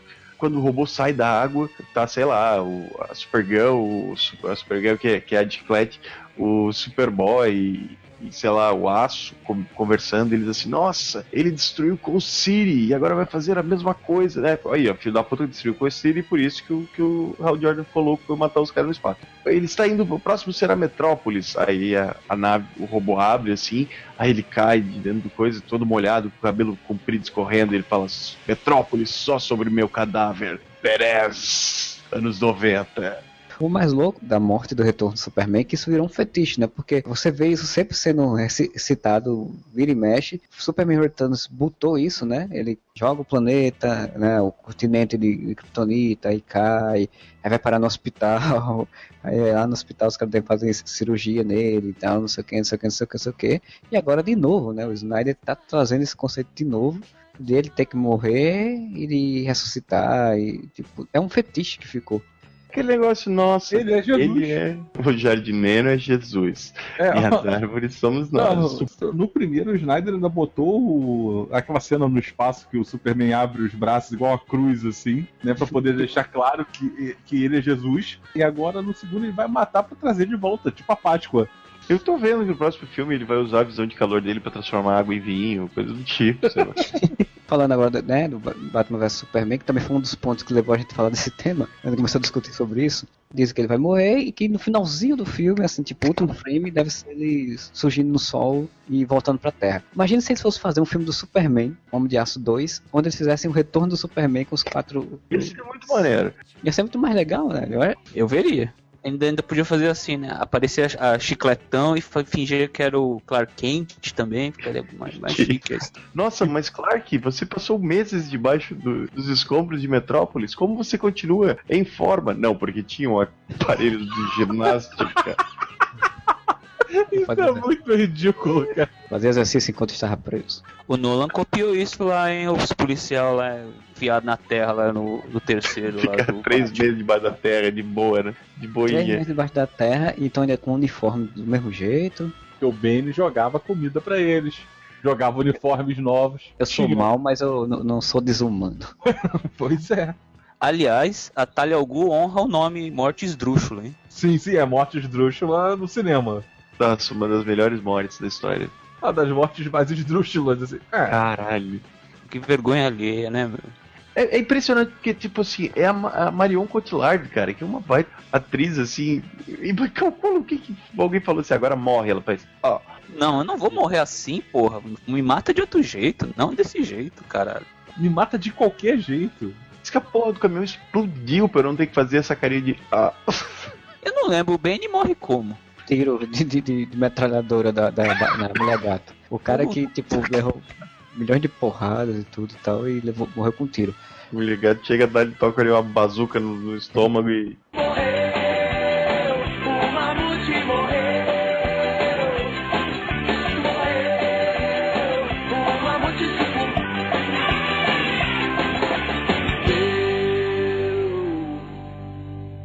Eu só queria citar, na verdade, não é uma morte esdrúxula, mas sim, a Marvel ela tem um prazer em matar pessoas com espadas atravessando por entre a barriga, né? A Electra já morreu assim. Psylocke já morreu assim, né? Tipo, até tem uma história que a, a, a Psylocke é um personagem do nada surge chamado Vargas. E é no Extreme X-Men, né? É o que? Um advogado? O seu Pacheco. É o Vargas. É o Vargas. Ele é o Vargas. Ele sozinho detona boa parte dos X-Men, detona todo mundo, não sei o quê, e aí ele chega dizendo que Ele é quer um fazer. advogado, deve ter detonado mesmo. Trocou o dizendo- processo a liminar. Eu tô com uma delação premiada aqui. Vítima do Xavier. Ah, mas aí tem até motivo, hein? No final só sobra o Psylocke pra enfrentar ele. Quando o Psylocke vai enfrentar ele, ele pega simplesmente pega uma espada e trá, enfia na, no meio da barriga dela e, e morre e vai-se embora. É tipo, não tem explicação de nada, ele só chega, mata a pessoa e vai-se embora e acabou. E é mais uma morte de espadada da, da, da Marvel, né? Já tinha tido a Electra lá com o Mercenário, né? Que do, aquela cena icônica. Deve ter umas milhares de outras também que eu não lembro. Tem esse fetiche por, por atravessar o peito dos personagens da Marvel. O Noturno morre assim, né? O Noturno morre, sei lá, que personagem que é que tinha um braço de robô lá e atravessa o peito dele também, pra todo mundo dizer, ah, que foda! O Bastion. É o Bastion? Eu não sei quem é o Isso. Bastion. Basta amigo do Vargas.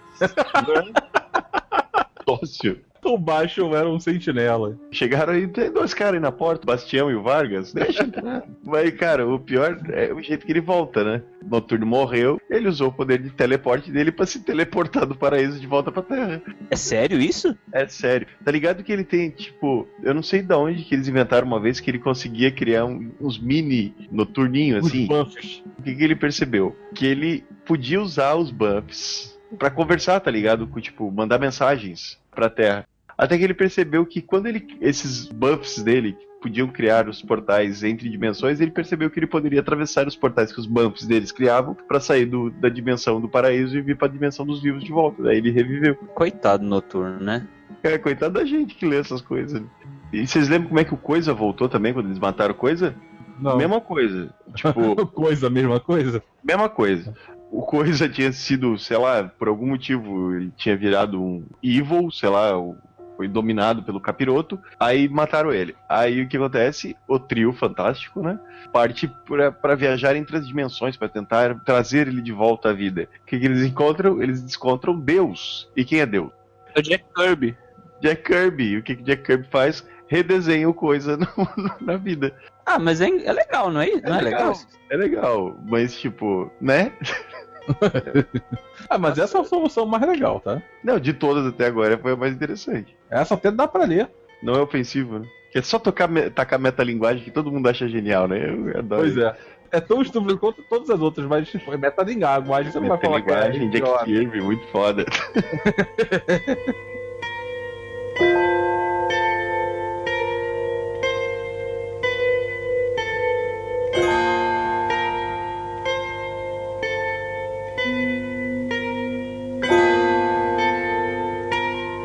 Vocês falando aí me lembrou o do, o do Homem-Aranha. O Homem-Aranha acontece uma coisa esdrúxula assim, tipo.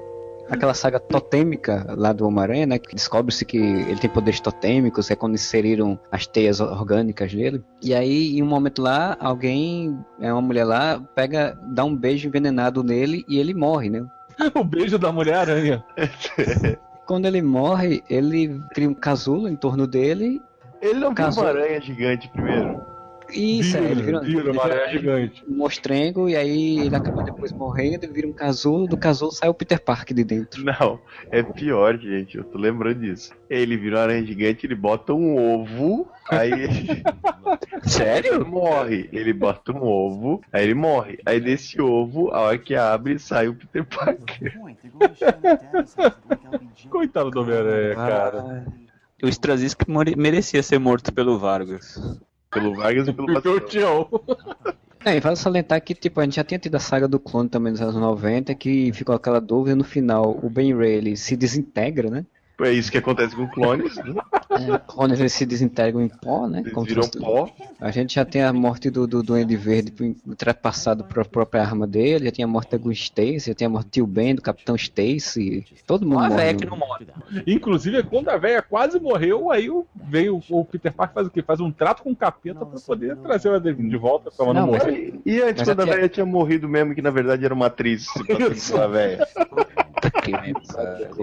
Era Suzana Vieira, não era, não era a Tia May. Sem contar que recentemente Peter Parker morreu, entre aspas, porque o Dr. Octopus trocou de corpo com ele, botou a mente do Peter Parker no corpo do Octopus que já estava morrendo. Nossa. E aí ele morreu, o corpo do Peter Parker ficou do Dr. Octopus. O melhor é que isso aconteceu na edição 700, e então por causa disso, quando o Peter Parker, eles trocaram de corpo, e aí o corpo do Dr. Octopus tinha quantos minutos de vida? Quantos? Quantos? 700 minutos.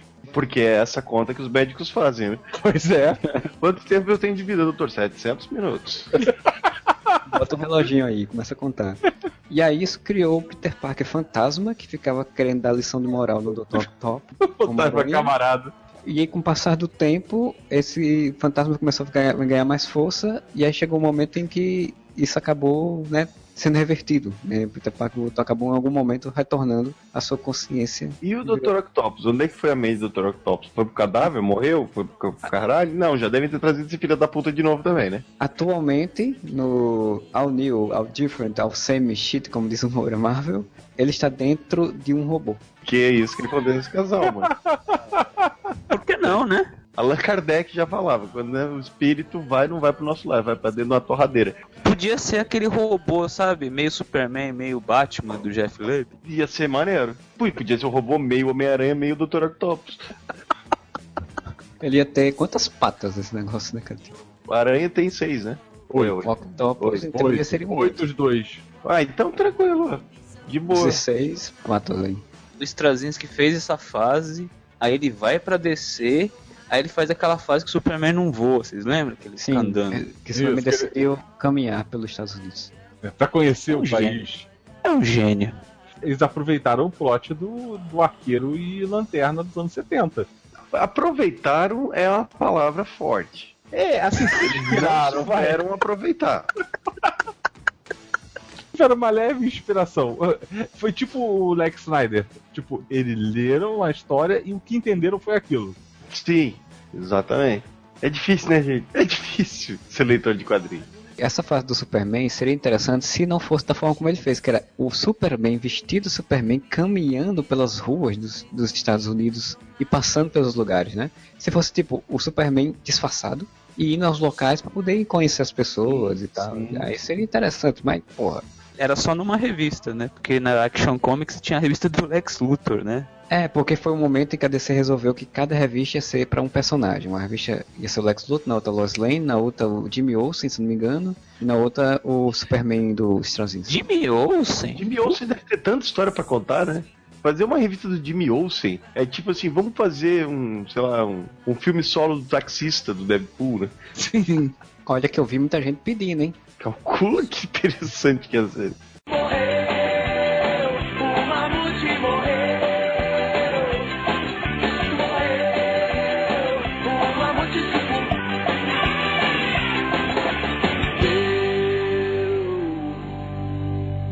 Então, caminhando para o encerramento desse podcast, eu queria agora que a gente fizesse o inverso, a gente falasse de personagens que morreram e ainda não voltaram, né? Isso é uma raridade, a coisa dificilmente se vê isso nos quadrinhos, geralmente todo mundo volta. Mas eu queria que o senhor Moura começasse então o seu as suas considerações finais e esse ponto aí dos personagens que morreram e não voltaram. Cara, tem um personagem que morreu e não voltou. E que eu acho muito foda a morte dele. Eu lembro de ter lido quando era criança a saga da morte dele. Até tentaram ensaiar uma volta dele há pouco tempo, mas não.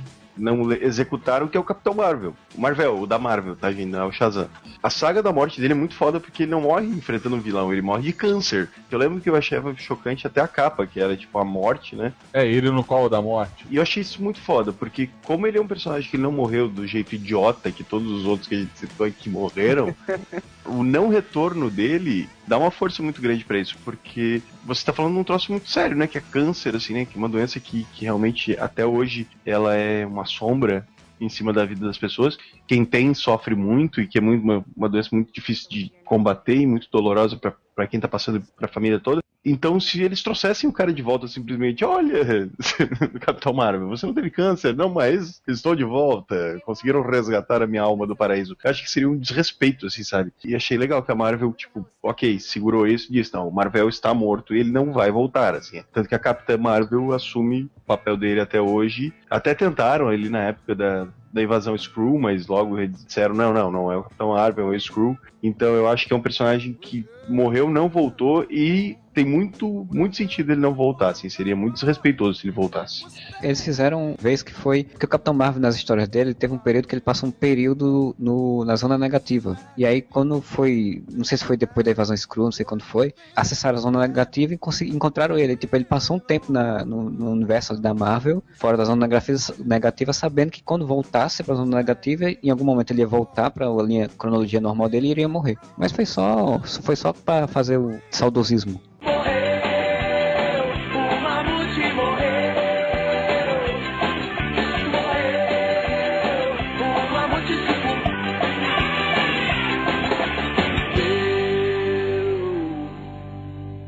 Besouro Azul. Ah, o Besouro Azul, tiro na testa do Maxwell Lord. É, Eu não sei se ele voltou, assim, ele, ele depois reapareceu. Não, não, mas ele não voltou. é O Besouro Azul é o Jaime Reis e o. Não, não, não, mas ele não voltou lá, né? ele não apareceu na, na- nas histórias lá do da Liga 3000, sei lá. Não sei. Eu sei que teve um lance do Gladiador Dourado encontrar com ele, sabe? Tipo, no, Sim, sim, tempo, sim. Por algum motivo, ah, eles chegaram à conclusão que o Ted não poderia voltar, porque ia foder todo o espaço-tempo e qualquer meta-ciência, pseudociência da DC que não impedia ele de voltar. Pra... Mas eu não tenho certeza, não. Se quem tiver mais certeza, que comente aí nos comentários, por favor, pra gente. Espero que nesse rebirth volte ele, não? Eu não gosto de Jaime, não. O Jaime é o besouro que quer evitar a fadiga. O Ted Cord nunca voltou, realmente. É porque a DC investe no Rails, né? Apesar de até agora não ter, de fato, funcionado. Mas ela existe investindo nele porque ele é um adolescente e fica jogando ele nos titãs, né? A DC tá há anos tentando ter o, o Homem-Aranha dela. Inclusive o Ted Cord, no começo lá na, na, na liga lá dos anos 90 que a gente já citou aqui, ele era um Homem-Aranha, ele ficava nas posições de Homem-Aranha, né? Jamie Reyes é um adolescente que usa um uniforme todo tecnológico e que é meio Homem-Aranha, então é a tentativa deles de ter o Homem-Aranha deles. O problema são quem escreve, né? Porque, por exemplo, no Young Justice, ele tá lá no Young Justice e é bem colocado, é bem feito. Só que, tipo, ele não é um personagem pra ser protagonista, cara. Não consegue desenvolver o personagem de uma forma pra ser protagonista. Então, Eu acho que isso é relativo, Marcelo. Qualquer um pode ser protagonista se tiver um bom autor em cima, cara. A Miss Marvel tá aí pra. Não deixa mentir, tipo. Não pela personagem em si, mas, tipo, eu acho tosco o poder dela. Por exemplo, que ela estica as pernas, estica os braços. Eu acho bem besta. Só que, cara, tá fazendo sucesso pra caralho porque tem alguém bom escrevendo, sabe? Se a DC investisse em chamar alguém bom. E não simplesmente mudar o, o time que tá desenvolvendo o negócio toda vez que, que baixa duas mil revistas nas vendas, e ao invés disso ele chamasse, não, precisamos de um cara bom pra escrever o Besouro Azul do Jaime. Cara, daria certo, mas eles não fazem isso. Pensaram o Grant Morrison escrevendo Rapina e Columba, que seria da hora. Ah, ia ser muito foda. Aí nós íamos descobrir que Rapina e Columba, na verdade, eles são duas entidades que vieram de uma pomba e de um gavião que nasceram de um ovo colocado pelo homem animal. E foram encontrados pela Patrulha do Destino. Dentro de uma rua que pertencia a um universo paralelo. Então até o Rapina tem salvação. E uma morte, que é um personagem que morreu e, e morreu de forma digna e felizmente não voltou até hoje, é o Kraven o Caçador, que morreu na última caçada. Que ele, Ele se suicida. Não, quem volta a assumir a- o manto do, do personagem é o filho dele. O manto, tu quer dizer a calça de figueiredo e o casaco pele. Isso, é o filho dele. O, o Sergei não volta, o Sergei morre mesmo no. tá morto até hoje, desde a última caçada. Não tá não, eu vi no Gugu esses dias, Serguei tá vivo, só que ele tá passando necessidade lá no interior de São Paulo. Ele é responsável pelo Museu do Rock, ele ganha uma, uma micharia ali do governo pra Não é cuidar no do Museu Rio, do que, Rock. não é no Rio que ele mora? Ah, no Rio, desculpa, falei São Paulo. É, é uma cidadezinha da. é uma cidadezinha de praia, sei lá, tipo, nem lembro onde é que é. É, ele tá fazendo sexo com árvores. Não tá mais, gente, eu tava vi no Gugu, não tem mais condição de fazer sexo nem com árvore, gente. Também, ele tá, o Serguei tá com o quê? 215 anos, mais ou menos. Por aí, ele pegou a, a Janis Joplin. Janis Joplin. Ele deve ter pego Maria Antonieta. Mas então, o, o Kraven morreu na última caçada e realmente morreu. Olha, digno, ele morreu de uma maneira digna, numa história que é clássica até hoje, e respeitaram essa morte. É sempre usado no desenho do Homem-Aranha, né? O ser gay mesmo, o original. Sim. E os quadrinhos nunca trouxeram de volta. E todo mundo fala que quer ver ele no filme do Homem-Aranha. Porque, tipo, ele é uma aranha, ele vai caçar uma aranha, né? Ele é o caçador. Então todo todo mundo fala que queria ver. E ele quase foi pro filme do. Se tivesse um Homem-Aranha 4 do Sam Raimi, ele iria estar no filme. E acabou não, não, não estando. Ia ser beleza, hein, com a roupa, hein? O Sam Raimi eu confiava, o Sam Raimi eu confiava. Mas o, o Craven, ele tem umas adaptações de roupa, às vezes, que saem muito boas. Não lembro se é no desenho do, de, de Spider-Man, do espetacular Spider-Man, ou se é no Ultimate, versus Ultimate, que ele tem uma roupa bem mais moderna, digamos assim, bem mais. Acho no. Ultimate ele tem uma, uma roupa mais clean. Porque no espetáculo ele é um leão. Então eu acho que são Ah, eles. é, verdade. Né? É no Ultimate. No Ultimate ele tem. É um. É tipo um programa de televisão, não é? Que ele, ele sai fazendo É. caçadas pelo mundo. Isso, isso. Na verdade, ele é tipo o filho do Donald Trump, né? As fotos que arranca os trombas dos elefantes. Então, já que ninguém falou, eu achei que alguém ia citar antes, ninguém falou, eu vou falar, né? É, a, a óbvia, né? É a personagem que morreu e nunca ficou, apesar de todo mundo querer sempre estar trazendo, é a Gwen Stacy, né? Nunca voltou de fato. Já tentaram, tipo, botar, sei lá, uma- clones ou coisas do tipo. No Ultimate ela reapareceu, mas nunca voltou à baila, de fato. Voltou filhos dela com o Osborn, né? Ela não voltou, mas acabaram com toda a moral que ela tinha. Ela engravidou do Norman Osborn. Ela era uma aluna de segundo grau, meu Deus do céu. Pois é. O que, que esse homem estava pensando quando ele escreveu? Ela era aluna de segundo grau e estudava com o filho do Norman Osborn. Que era um homem que devia ter tipo uns 50 ou 60 anos. Ela tinha tipo 15. Então, tipo, a culpa não é da Gwen Stacy, a culpa não é nem do Norman Osborn, a culpa é da cabeça doentia do Straczynski, porque essas duas pessoas não existem. Que existe o Né? Straczynski, que é um doente mental. Se o pacto com o Mephisto serviu pra algo, acho que foi pra acabar com isso, não foi?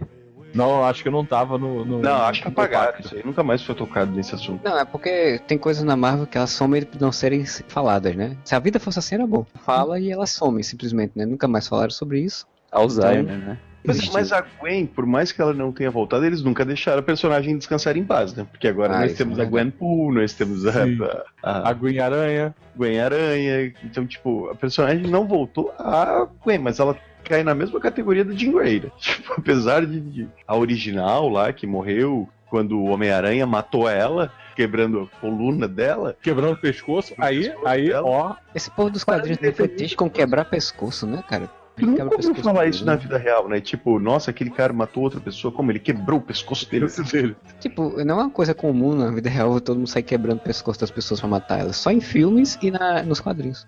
Qualquer coisinha, cara, puf, quebra o pescoço. E é uma facilidade pra quebrar o pescoço. Não, deve ser super fácil. Pelo que eu vejo, é super fácil. Eu tenho até medo quando eu faço. um- Taco dor no pescoço, aí vem alguém e fala: "Oh, peraí, botar o pescoço no lugar, não dá. Não, quebrar o pescoço na hora. Você não pode falar não, porque se você falar não, você pode quebrar o seu pescoço. É verdade. Coringa lá no na Cavaleiro das Trevas tem um pescoço quebrado ali, né? É, ele é um, é um pescoço auto-quebrado. Segundo Modeste, aquilo, na verdade, o Batman quebrou o pescoço, só que aquilo é a forma que o Batman vê o que está acontecendo. É, assim como o Modeste também falou que o Superman não é um banana no- nessa, nessa revista. Não, assim como o Modeste falou que o Quarteto Fantástico ia ser o melhor filme de 2015. Ou Assim como o Modeste falou, só eu que, que ainda tenho esperança no Superman do, do filme, eu digo só você. só você, o último Assim como- filho de Krypton. Assim como o Modeste acha que o Atlético Paranaense é um time de futebol. Válido. Assim como o Modeste acha que o WWE as lutas são de verdade. E agora acabamos de criar um novo hashtag, assim como o Modeste acha. Poste aí nos seus comentários. O tio Ben, por exemplo, o tio Ben morreu. O tio Ben ele já morreu tantas vezes. Todo filme do Homem-Aranha ele morre. morreu mais que a família Wayne, porque a família Wayne, toda vez que tiver qualquer coisa relacionada ao Batman, tem que ter o, Bruce, o Thomas Wayne e a Martha Wayne tomando tirambaço no peito. Convenhamos, assim, a Marvel, ela tem menos filmes e séries do Homem-Aranha, porque no desenho do Homem-Aranha não fica aparecendo o tio Ben morrer, do que a, a Warner, né, que lança um produto novo do Batman a cada, sei lá, 15 minutos, 20. Lançaram três produtos do Batman enquanto nós estávamos gravando esse podcast. Sim.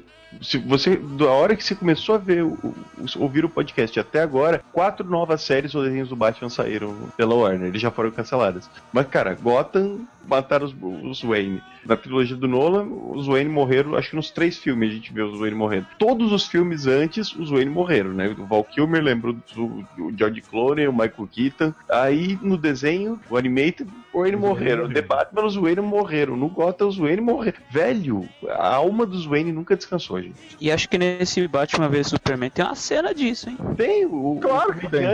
vai tomar outro tiro.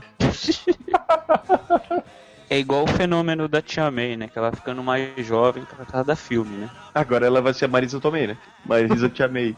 Tomei, né, pra fazer o trocadilho com a tia May, e botaram com Marisa Tomei. É o tal do brasileiro, filho da puta, que mora lá em Hollywood e fica dando nome pros personagens do, Star do Wars. Star Wars. Aí O Capitão Panaca. chamaram ele pra fazer a escalação do, do filme do Homem-Aranha, assim, pra fazer Tia May. Ah, Marisa Tia May. É, o tio Ben ficou enterrado, mas até próximo semestre, quem sabe, né? Porque a Marvel lançou um teaser esse ano chamado é, Dead No More. E botou. Eu vou trazer o tio Ben de volta pra quê? Com a relevância do tio Ben. As aventuras do tio Ben.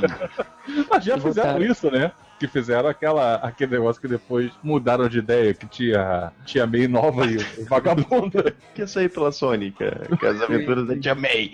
É, né, ela novinha, agente secreta do, do governo aí. Já descobri, é porque como pertence à Fox, eles vão tirar o Deadpool da Marvel, então Dead No More. Ai.